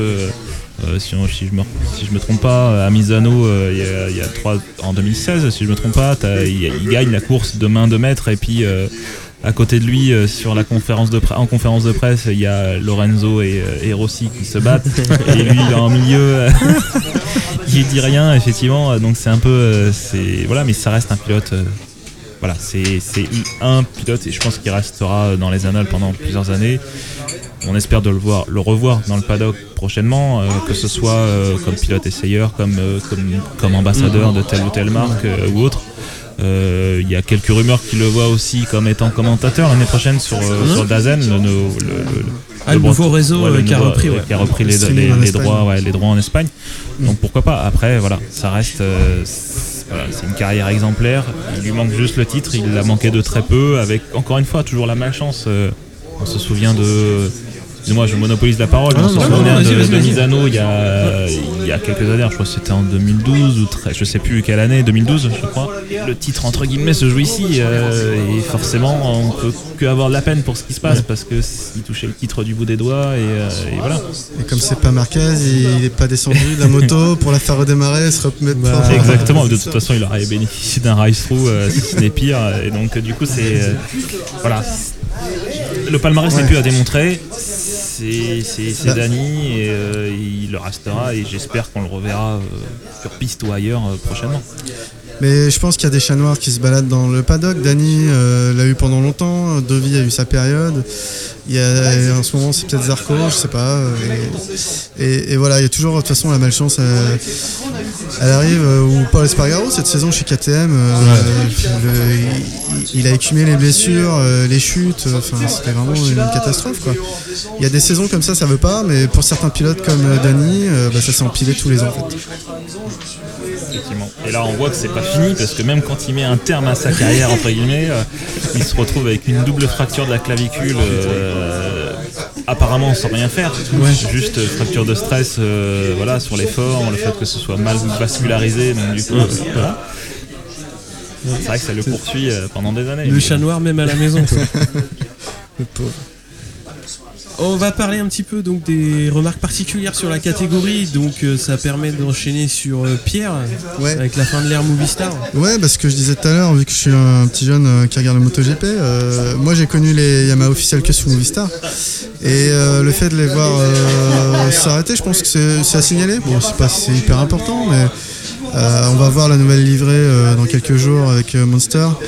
Euh, mais le fait que à la fois donc euh, c'est ce qu'on disait l'autre jour, je sais pas quelle est la cause et la conséquence. Est-ce que c'est parce que Movistar a perdu les droits de diffusion en Espagne qu'ils arrêtent de sponsoriser Yamaha ou est-ce que c'est l'inverse? Je sais pas si Thomas a une info là-dessus. réponse particulière là-dessus, Ouais. honnêtement. Mais en tout cas, euh, c'est un gros sponsor qui, qui s'en va et c'est toujours, euh, c'est toujours dommage. Voilà. Sans commentaire pour les autres. Non, mais il y, avait Kamel euh, du temps où le cigarettier était admis. Ouais. Mais euh, là, euh, ben, il faut trouver autre chose. Donc, c'est les boissons énergisantes. En fait, c'est toujours l'opium du peuple. Non, mais dans un monde merveilleux où il faut payer son guidon, souvent même quand on est fort, euh, des fois tu ramènes un sponsor. Par exemple, Fiat avec Rossi, je crois que c'est venu comme ça. hein. Ouais. Chez Yamaha, parce que c'était un peu loufoque de voir du Fiat sur du Yamaha. Tu te dis, mais c'est quoi ces conneries? Mais c'est une question de sponsor qui suit le pilote. Ouais. Ah bah oui, oui, oui. Donc, euh, Et, et d'ailleurs, en parlant de sponsor, vu qu'on a donc Repsol euh, qui, qui traîne avec Honda, Petronas qui arrive euh, bah, chez Yamaha avec le team satellite. Est-ce qu'on va avoir un, un BP ou un Total qui va arriver, euh, mettre des gros sous? Moi j'aimerais bien avoir un Total. euh, Ah bah Total, oui, je pense qu'ils auraient Ouais, les moyens de. Total, de comme faire ils font de la hein. com, ils sont capables de sponsoriser le, le moto I. bah oui, mais greenwashing, mon gars. Non, par contre, si on regarde bah, Total, Elf, euh, même chose. Et, Ouais. euh, donc à l'époque, jusqu'à l'année dernière, il y avait, euh, il y avait Marc VDS. Ouais. Euh, et l'année prochaine, on l'a un peu aperçu hein, durant les tests à Valence ou à, à Gérez que c'était Tech 3 qui récupérait, euh, qui récupérait Elf. Donc euh, voilà. Mais c'est pas le, Tech Oui, 3 c'est qui a marqué, récupéré. ouais. Ah, C'est cool. mais c'est pas le plus gros sponsor qu'on voit sur la moto en première. C'est ça. Bah, je pense que sur Tech 3, Bull. ça va être Red Bull, ouais. Avec Katoche, ouais. bah ouais. Mm, ouais, ouais. Et Steph, euh, des Steph. petites remarques? Ben, moi, je l'ai déjà dit avant, le mercato, j'ai noté euh, complètement débile. Alors, euh, évidemment que c'est peut-être un peu plus nuancé que ça, hein. mais on a l'impression que les choses se jouent en tellement tôt. Euh, des fois, tu as l'impression que le début du championnat, les coureurs sont très occupés mentalement et finalement sportivement pour montrer des trucs, pour euh, soit garder un guidon, soit en choper un autre ailleurs. Et ça biaise vachement le championnat, j'ai trouvé. Euh, on peut prendre Lorenzo comme exemple. Je sais pas quand il apprend, est-ce qu'il apprend d'abord qu'il ira pas chez Ducat ou oui c'est ça, il signe après chez Honda après avoir pas trop dit ce qu'il avait dans les manches comme atout. Euh, moi j'ai trouvé ça très très tôt. Alors je, je, je prêche, mais je pense que je prêche dans le désert pour un mercato euh, post-championnat. Mais dans ce cas-là, il faudrait rebattre toutes les cartes. Enfin, parce que tu vas me dire, oui, c'est pas possible parce que machin, il fait truc et truc. Tout est possible. hein. C'est compliqué, festival, euh, les au transferts, minimum. Mais euh, de toute façon, l'année prochaine, ça va être plus calme vu que. Oui, tous les gros guidons sont bloqués. Sauf euh, Petrucci qui que pour Ouais. un an. Euh, sinon tous les, Ah tous les ouais Ducati a annoncé que euh, ce serait pour 2020 ce serait Miller, Bagnaia ou Petrucci euh, qui allaient se battre pour le, le deuxième Ah. guidon officiel. Donc euh, c'est ça. Euh, voilà. Après, après, j'ai peut-être une vision très étriquée de pourquoi le mercato commence si tôt, mais j'avais l'impression que les années, la décennie précédente, c'était moins ça, moins, moins la folie. Mais peut-être que je me trompe. hein. C'est normal parce que euh, là, tous les contrats se terminaient. Enfin, c'est normal, entre guillemets, qu'il y ait eu autant de- d'annonces de, transferts. Tous les contrats se terminaient et donc là, on repart quasiment tous pour deux ans. Donc effectivement, là, tout se jouait. euh, Mm. Ah mais je suis, d'accord qu'il peut y avoir un mercato très animé, mais à ce moment-là de la saison en fait, Ah. c'est très tôt. Et je parlais pas du mercato en tant que mercato, je parlais de- du moment où il arrive ce mercato. Par exemple, un Sam Loves, bon, qui a pas brillé non plus en Moto 2, euh, paix à son âme sportive, eh ben, et il a su très tôt que coup de latte au cul et ils l'ont même limite insulté quoi. Enfin, dans son, enfin insulté, Ouais. ils lui ont manqué de respect dans sa team. euh, et non, mais par exemple, ouais, il y, a- y y beaucoup de mind game euh, sur, euh, comme je le citais avant, c'est un peu du bonto. hein. Alors, tiens, toi, lui, il est là, donc il va me bloquer. Donc, euh, Ah, Celui qui a gagné au Bonto, c'est Lorenzo cette année. hein. et celui qui a perdu. C'était pas, gagné. hein. Et qui a surpris tous les médias surtout. C'est clair, personne n'attendait venir. Ouais, c'est fort ça. Mais ce qui, après, dans, dans, le, dans les losers, entre guillemets, enfin les gens qui n'ont pas tiré leur épingle du jeu, t'as quand même l'épisode Zarco parce que ça a beaucoup cancané avec euh, signature prématurée, felon, séparation, je sais pas quoi. J'ai pas l'impression qu'il soit séparé et fâché, mais je, crois qu'il s'est acheté un manager en fait, euh, Zarco. Je- moi je dis ça pareil, j'ai pas les, les infos, hein. Mais bon, ils ont pas pu se fâcher parce qu'ils ont un team en commun, enfin, ils ont une structure en Une commun. structure de détection de Ouais, ils, talent, sont, ouais. ils sont pas apparus beaucoup ensemble. euh, Voilà, mais est-ce que c'était plus euh, du, de Mage Control euh, Mais ils ont parlé d'aucun murmure que Zarco chez KTM, euh, il a fini par le regretter au moment de signer en bas de la page. Ou alors que Felon a signé à sa place. Je, je- je sais pas. Hum, c'est pour ça que je citais un mercato un peu foufou parce que t'avais des craintes de pas avoir tel ou tel guidon, donc tu faisais des moves. euh, après, je connais pas comment ça se passe. hein. Après, le move de KTM, enfin le move de Zarco chez KTM, il Mais est pas idiot. Hein. Il est. Oui, c'est pas idiot, ça, c'est, l'avenir le dira, mais surtout il est couplé avec euh, la, la prise de, de KTM, en- enfin de, la prise de Tech 3 en tant Tech 3, ouais. qu'équipe satellite. Et à la limite, on peut être, je dirais pas, euh, peut-être un petit peu déçu sportivement de voir euh, Zarco chez KTM sur une moto qui est pas ultra compétitive, mais pour KTM, enfin de, de prendre la meilleure équipe satellite euh, dans, dans son giron, une équipe ultra expérimentée qui a réussi à faire marcher des motos, à- qui a fait fonctionner des pilotes, euh, qui a détecté des pilotes ex- exceptionnels sur les années précédentes. De Vizioso, euh, il est passé chez eux. Enfin, énormément Crutchlow de pilotes, hein. Crutchlow, enfin, ils ont eu énormément de, de bons pilotes et ils ont réussi à faire fonctionner les motos avec, des- avec les moyens d'équipes satellites. Enfin, moi, je trouve que c'est tout bénéf pour, euh, pour KTM d'avoir euh, Tech 3. hein. Bah, au moment où j'ai appris ces signatures-là, respectivement KTM avec Tech 3 et les Arcos chez KTM, je me suis dit, je pense qu'il y aura au moins un bon esprit entre la Factory et la satellite, je sais pas Ah, appeler ils, ça. ils ont annoncé qu'ils auraient le même package technique, si je me trompe pas. Et je pense qu'ils vont, ils vont pas Ouais. signorer, ils vont pas signorer royalement dans le paddock. Enfin, euh, s'il y a des infos qui doivent circuler, elles circuleront. T'as un Coulon quand même chez, chez Tech 3. Oui, euh, tu peux pas. Un Mickey.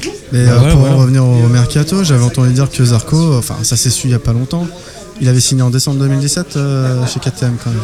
Et du coup quand Honda est venu le voir, euh, bah, il n'y avait pas de discussion à avoir parce que c'était fait depuis C'est longtemps. peut-être pour ça d'ailleurs que rétrospectivement il a eu les boules. Enfin, je, je, je sais Et pas, mais. que euh, Lorenzo, ça s'est peut-être pas su parce que c'est lui qui allé toquer à la porte de Honda d'après ce que j'ai vu et que c'est pas Honda qui avait, qui avait eu l'idée d'aller le chercher en, en toute primeur.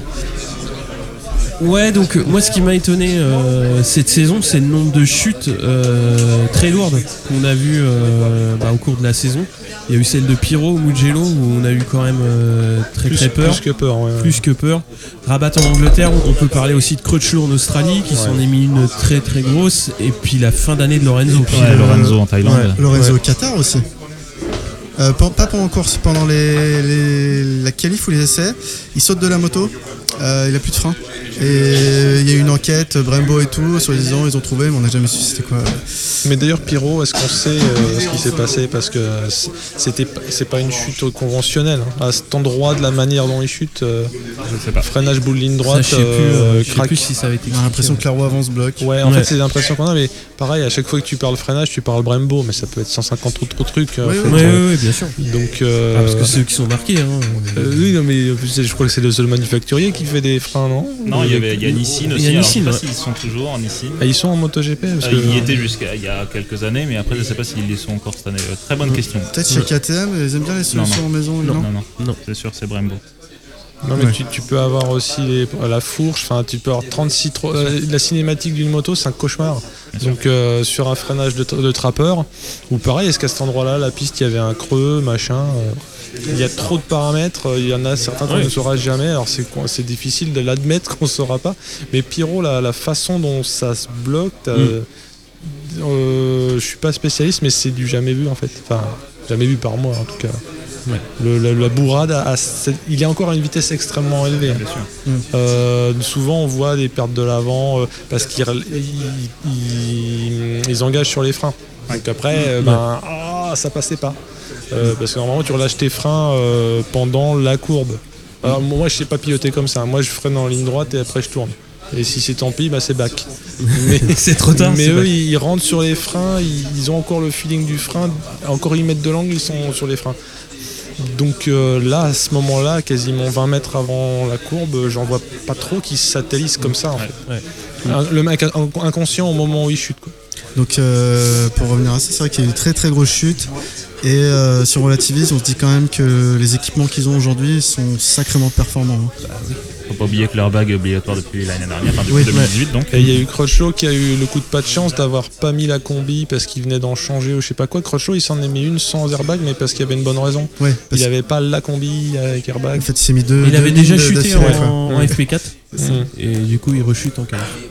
Thomas Oui. Est-ce que tu as quelque chose à dire de particulier sur la catégorie ou passer à Non. la suite Non, rien de spécial Non. Là qui me revient, qui me vient à l'esprit, euh, non, on a encore assisté à une saison euh, quand même euh, avec des euh, avec des records à noter hein, quand on voit les la course en Thaïlande, le classement du podium qui est un Mm. des qui est un des, un des pardon un des plus serrés, le top 15 à Assen. Quand Ouais, on voit le top ouais. 15 à Assen, je veux dire 15 secondes pour enfin 16 secondes pardon pour pour un top 15, c'est c'est juste incroyable. Euh, donc après, je peux pas parler moto 2, moto 3, mais, Ouais, euh, ouais. mais quand on prend la course euh, 14 pilotes dans la même seconde, c'est- Ouais. c'est incroyable. Pourquoi courir euh, 25 tours c'est juste incroyable sur des circuits aussi grands. Ouais. On serait sur un circuit de karting Ouais, euh, si petit, bon à la limite, mais là non, c'est euh, Euh, l'Australie dont on parle. C'est ce qu'on disait dans l'épisode précédent, c'est que s'il y a des courses à regarder, c'est les courses de Moto 3 pour le, le spectacle. Bien euh, sûr. Mais là, c'est en train de venir justement Ouais. avec le règlement qui est mis en place, euh, avec les pneumatiques, avec l'électronique unique, qui est mis en place depuis quelques années après la catégorie Open. On voit aujourd'hui ce qui est fait en MotoGP, c'est euh, voilà, là on a des On- on lisse tous les voilà, tous les constructeurs entre guillemets peuvent gagner. On a vu euh, que sur des circonstances un petit peu particulières, on arrive à avoir une KTM sur le podium en fin de saison. On a une Aprilia, même si tout à l'heure vous notiez que c'est vrai que les performances sont un peu difficiles. Il y a eu des casse moteurs en début de saison, Ouais. donc c'était particulier. Mais quand on voit, euh, je crois que c'est en Aragon, il termine sixième. Oui, Ouais, Euh, mais c'est chez lui. hein. mais oui, c'est. chez lui, mais même maison, ça reste, ça reste quand même. Ça reste euh, vachement voilà, bien, pour une- ouais. pour, euh, avec un budget complètement voilà, euh, différent. Disproportionné par rapport au, au vrai Exactement. factory. Ouais. Exactement. Donc là, on est sur un sur, sur, sur une saison. Sur depuis en fait depuis plusieurs saisons, on a affaire à une à une compétitivité qui est juste Ouais. incroyable. Et quand on voit, euh, donc là, je m'échappe un petit peu, mais quand on voit des, des pilotes comme Rossi qui sont là, qui se battent contre des jeunes qui ont, euh, qui ont, euh, 24 ans, euh, 25 ans quand on prend Marquez, qui sont déjà 7 fois champions du monde. Que Rossi est encore là pour se battre pour la victoire. Quand Ouais. on se dit, bon, euh, On voilà, était Quartararo l'année prochaine. voilà, euh, et on a a- Quartararo qui arrive l'année prochaine, qui a, euh, qui a, Qui a 20 ans. Voilà, c'est ça, qui- c'est juste incroyable. On passe euh, au dernier petit segment, donc la course qui vous a marqué, euh, Steph. Euh, vous m'attendiez au tournant, euh, tournant qui fut fatal d'ailleurs, euh, à Rossi, euh, Sepang. Euh, parce que on y a cru, enfin j'y ai cru, euh, j'ai pas, j'étais peut-être pas le seul. Tout le monde y a cru, je pense. Euh, mais je pense que ce qui a beaucoup joué, c'est le retour. euh, Enfin, c'est c'est pour une fois une battle de chrono qui était intéressante parce que les battles de chrono, Ouais. enfin, t'es obligé de t'en remettre au chrono plutôt qu'au dogfight, c'est un Mm. peu chiant. Mais là, il y avait une espèce de drama. C'était un drama d'ailleurs, c'est pas une espèce de drama. Et alors j'ai l'impression que Rossi, sa spécialité, c'est de perdre l'arrière. Ça ressemble à des chutes de l'avant, mais c'est perdre de l'arrière. Enfin, c'est ce qui a été dit.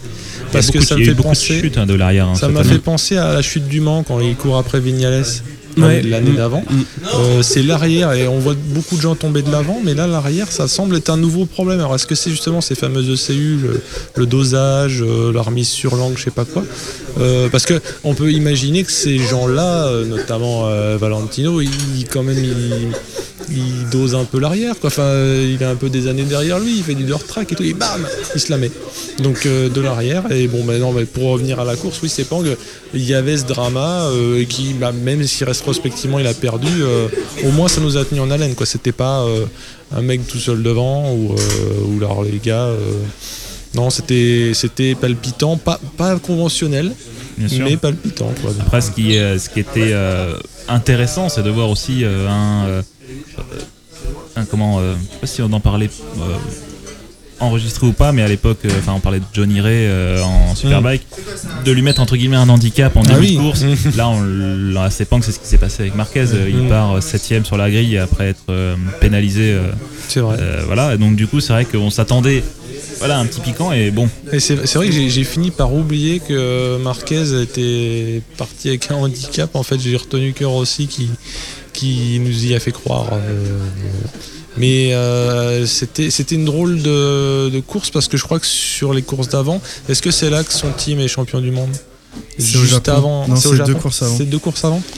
Euh, donc, donc oui, ça, en fait, euh, tu commençais à te monter le bourrichon en disant, euh, oui, euh, si en plus il gagnait une course, Ah, on en est réduit à ça. On ne parle pas de gagner le championnat, mais bon, après, la petite satisfaction du mec qui ricane dans son coin, c'est qu'il finit de peu, certes, mais devant son coéquipier.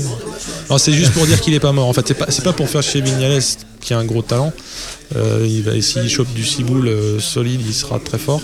Mais que Rossi soit pas au frais, ça veut dire que l'année de plus qu'il va faire là, elle est pas ridicule. C'est pas, euh, ça fait pas de la peine. Non. Voilà. Au contraire. non, il a fait une année solide, Rossi. Mais, Jamais euh, assez performant pour être vraiment compétitif, mais euh, là, pour être dans le top mais ce 5, qui- top ce qui- 7, à ouais, ce qui force l'admiration parce qu'on sait ce qu'il a été. Et le gars, c'est tellement sa passion la moto, on a l'impression que tant qu'il s'amuse, euh, j'ai pas l'impression que ça le fasse tant chier que ça. Enfin, j'imagine que oui, enfin, il doit shooter dans, dans ses affaires, dans son, dans son motorhome, mais euh, alors c'est peut-être aussi son aspect un peu toujours content, ravi de la crèche italien, mais euh, euh, s'il re- s'il remet ça, en fait, j'ai l'impression que c'est, il y a peut-être un peu de pognon, mais c'est beaucoup du fun. Même en perdant, il arrive à avoir du fun, le gars. C'est son mode de vie, hein, il le disait, hein, quand Ouais. il a rempilé pour deux ans, euh, c'est. euh, Ah, moi, ce que j'avais vu qui m'avait plu comme approche, c'est aussi, il veut pas se faire une Jordan. euh, on revient toujours à Jordan, désolé, mais c'est un peu une icône. Il veut pas avoir l'impression qu'il est parti trop tôt. Parce que quand, tu essaies de partir au sommet, tu peux toujours te dire, un peu à la Sébastien Loeb, je m'en vais comme un prince. Ou Sampras quand il arrête suite à sa victoire à US Open en 2002. Euh, voilà. Alors les gars, je vous laisse les clés, hein, amusez-vous bien maintenant. Bah là, il veut, lui il préfère euh, faire la saison de trop. Ça ne gênerait pas de faire la saison de trop, d'après ce qu'il dit.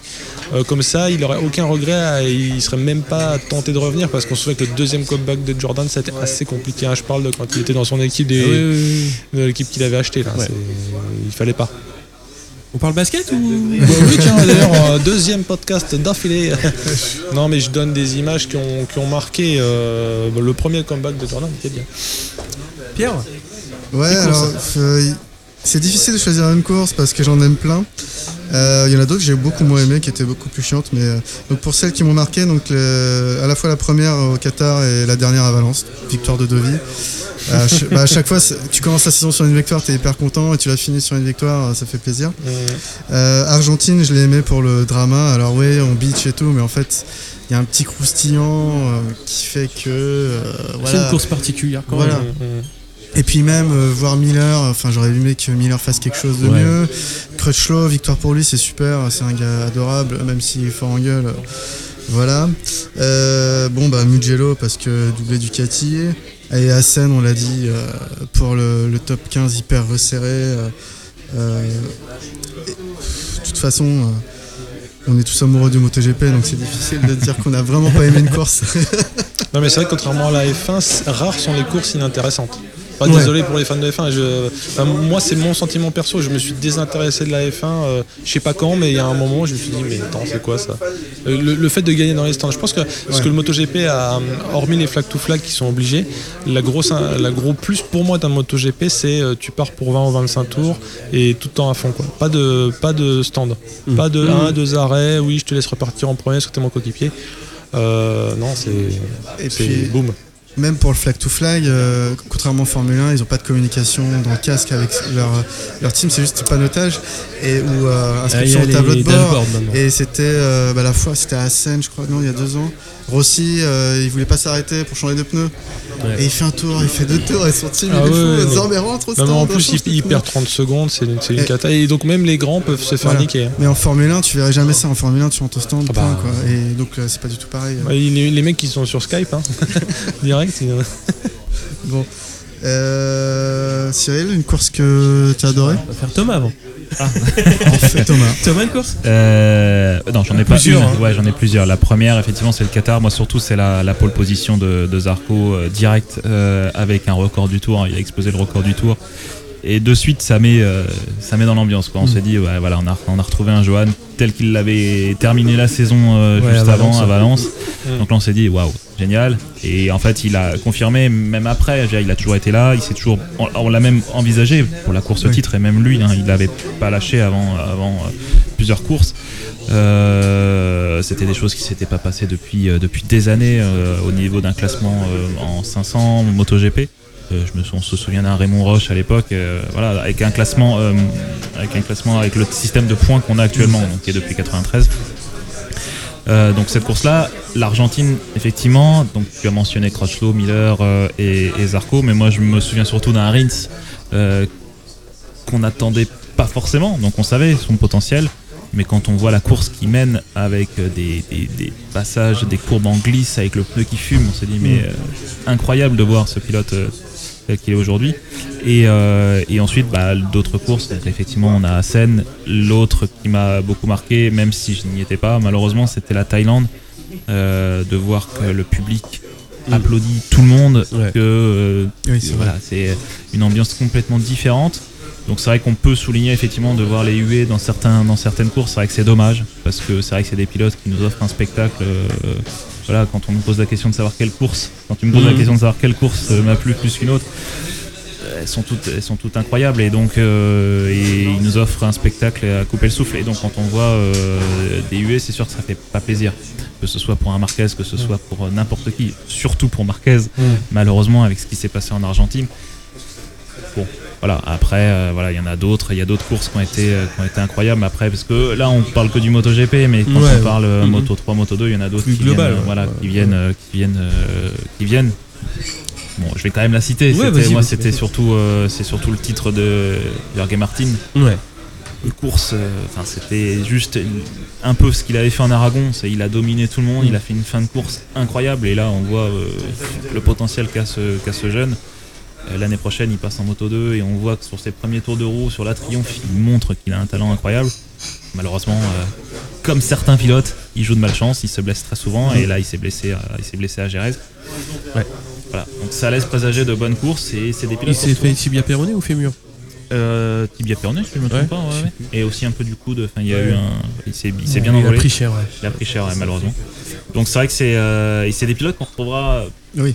Très certainement en MotoGP. Bah oui, 2, Si 3, c'est- 4 ans. ouais, Voilà, donc euh, euh, après je m'échappe un peu, mais c'est vrai que quand on parle de Johan Mir qui a signé, on se dit ouais, il a fait juste une saison en, en moto, en moto 2. Il a clairement expliqué son choix, c'est Bah qu'aujourd'hui oui. le mercato, on en parlait, le mercato se passe là tous les deux ans. Si on veut un guidon officiel, Bien sûr. il aurait fallu qu'il attende encore deux ans. Donc c'était un peu Non, compliqué pour lui. Donc il a En tant que rookie, quand même, il a fait une saison, euh, Il a fait une fait une honorable. saison très très bonne, quoi. Enfin, Très, très exceptionnelle, quoi. très honorable, rookie, effectivement. quoi. Donc c'est pas forcément pas à la hauteur d'un Mm. Vignales ou d'un Rins à l'époque. Ouais. Mais ça reste, ça reste un excellent pilote. Faut pas oublier que, contraire, enfin, statistiquement, ce qui est quand même étonnant, c'est de voir la domination des Italiens euh, euh, en Moto 2. Ça montre qu'aujourd'hui, euh, on a un plateau. Il y a un ranch qui bosse, hein. Il y a un ranch qui bosse, effectivement, et euh, c'est bien. Une académie, ouais. Et là, ce qu'on ce qu'on a remarqué aussi avec certains, certains journalistes, c'est aussi la- le renouveau des pilotes japonais. Oui. Euh, on voit on les pilotes souligné. japonais, on voit en Moto 3, on a. euh, Suzuki, bon, voilà, bon, je m'échappe, on parle pas de Sasaki, non, non, MotoGP. c'est une- belle conclusion, Suzuki, vas-y, vas-y. euh, euh, Suzuki, il y a euh, Toba, il y a. Mazaki, il y a voilà, il y a beaucoup de pilotes qui sont qui sont là et ça fait plaisir de voir le renouveau des Mm. pilotes euh, japonais, même asiatiques. Bah, c'est toujours bien que ça tourne, de Bien toute sûr. façon, parce que euh, si tu tombes toujours sur des Espagnols, encore des Espagnols, encore des Espagnols, tout tourne en rond. Et ça nous Et- rappelle les souvenirs de euh, bon de l'époque, mais dans les années 90, l'ère japonaise avec. Ouais. euh, on avait, je me souviens des pilotes wildcard qui étaient là juste pour une course, Ouais. qui trustaient le podium. On avait Kato, Matsudo. c'était des pilotes incroyables. Et là aujourd'hui, euh, et Nakano, hein, je ne Mhm. l'ai oublié, mais euh, voilà. Là, on retrouve ça et ça fait plaisir parce que c'est vrai que c'est euh, c'est des nationalités pas qu'on avait oubliées, Oui. mais qui fournissaient pas le même nombre de, de jeunes talents qu'on pouvait avoir en Europe. Bah là, on a des. Bon, il y a, y a deux frères turcs. Il y a Kanonchu Enfin, et. a euh, Son frère et euh, va arriver l'année d'après, je pense, l'année prochaine, peut-être. Après, c'est l'âge qui jouera probablement. Ça dépend. euh, voilà, c'est juste. euh, faut pas oublier que Denis a gagné lui la l'Asia Talent Cup. Donc, si le règlement entre guillemets avait permis aussi de, au vainqueur de l'Asia Talent Cup de pouvoir euh, accéder, il aurait pu aussi. euh, donc, il l'a pas gagné cette année, mais il l'a gagné euh, l'année dernière, je crois. Ouais. Euh, Enfin, quand je dis cette année, excusez-moi. hein, Ouais, ouais, je- ouais, ouais, 2018. on parle de 2018, ouais. euh, voilà. Mais, euh, mais on voit aussi que le travail qui est fait le, des coupes de promotion, donc je m'échappe, je suis vraiment désolé, mais je. Mais C'est c'est c'est juste- super intéressant. Donc, les coupes de euh, promotion, Red Bull. Rockies Cup, Asia Talent Cup, British Talent Cup, des, toutes les coupes de promotion comme celle-ci fournissent des, un vivier de jeunes talents et on voit que le travail de l'Asia Talent Cup porte ses fruits aujourd'hui. Donc parce que des pilotes comme Toba viennent de, de cette, Mm. de cette coupe-là.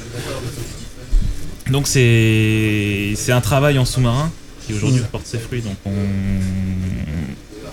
même le travail de Rossi avec le ranch, Ouais. euh, là, il y a- ça fait des années qu'il met ça en place et Mm. c'est aujourd'hui que ça porte ses fruits.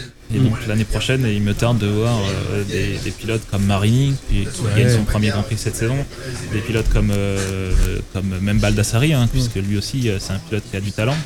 Mais voilà, on verra. Moi, je voulais rebondir sur Rins. Oui. Effectivement, il a un talent fou, ce gamin. Mais alors, c'est pas un reproche direct parce qu'on on pourra pas lui reprocher. Bah, il est plus jeune que moi. Gamin. D'ailleurs, Euh, juste pour la petite anecdote, si on prend le podium au- à Seine, c'est la première fois que Marquez est le plus vieux sur le podium. Ah ouais? Ouais, ouais, ouais. Oh Parce qu'il était, il y avait lui et, enfin, il y avait lui, euh, Rins et Vignales, et il Ah est ouais, plus ils sont jeunes. C'est la première fois. Il y a beaucoup d'espagnols quand même. Excusez-moi. Et je crois que c'est la première fois que c'est un triplé espagnol aussi, Ouais, où il n'y a ouais, pas une seule fois Pedrosa. Mais tu sais que maintenant je suis traumatisé, j'ai l'impression que l'hymne espagnol c'est l'hymne de la Dorna en fait. Tu sais, comme dans la, la- la Champions League, t'as toujours l'espèce de, de chanson improbable. Ouais. Et ben là tu t'entends ça, tu te dis mais attends, c'est quoi cet air au fait? C'est pour ça que j'aimais bien la Moto 2 pour écouter la Marseillaise euh, il y a quelques années. Non, Bah, pour même en- là, cette année, deux fois. Ouais. Ouais. Pour en revenir à Rins, euh, juste pour dire que je trouve qu'il dé- qu'il souffre un déficit euh, d'image et c'est pour ça qu'on le voit moins alors qu'il a un talent fou. Euh, il est peut-être plus timide ou en tout cas Suzuki le, le garde plus peut-être en réserve. Je sais pas.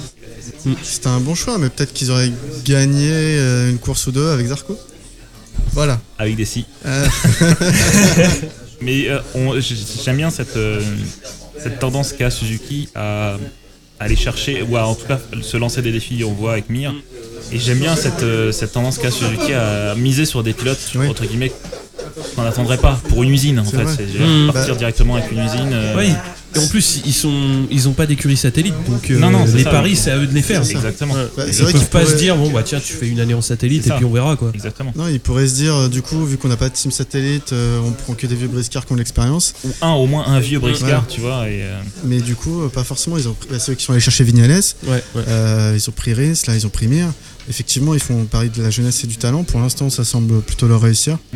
Ouais, ça, ça progresse. hein. Il faut pas oublier encore une fois le travail que fait Guintoli en sous-marin derrière euh, en tant que ouais. Et- Bah, ce qui était super, c'est que justement, euh, ils l'ont remercié. euh, Oui, oui, il n'y a pas beaucoup de teams euh, officiels qui, qui passent ce petit tweet pour dire euh, ce qu'on a réussi à faire, c'est aussi grâce à lui. Bien sûr, bien sûr, le travail qu'il fait, c'est c'est énorme. Et c'est vrai qu'il bouge, euh, enfin, il fait beaucoup de tours et faire des. Ouais. Je sais plus quel pilote me disait ça à l'époque.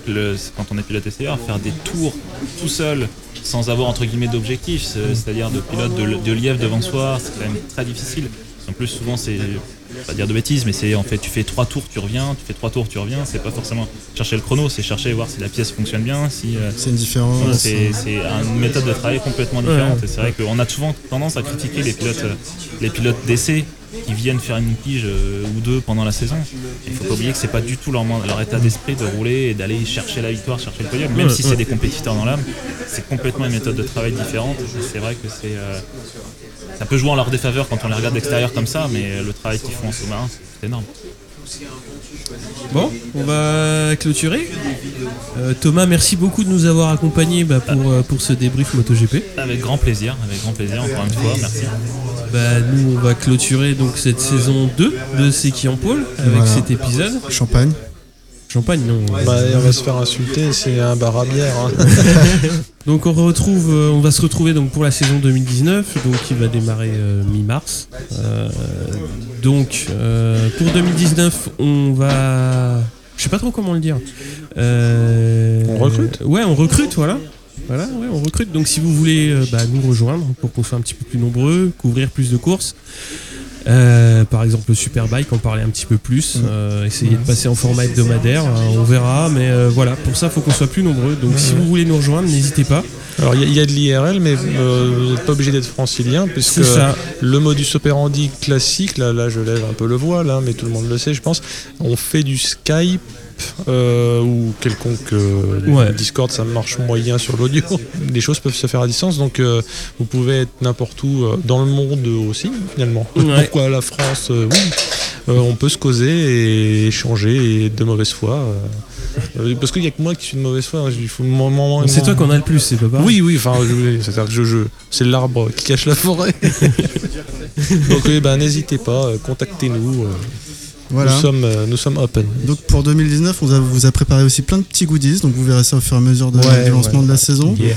Donc euh, bah, suivez-nous sur les, les réseaux sociaux Ouais. classiques, et puis euh, si vous n'avez pas les réseaux sociaux, bah, c'est pas grave, euh, téléchargez les podcasts quand ils sortent.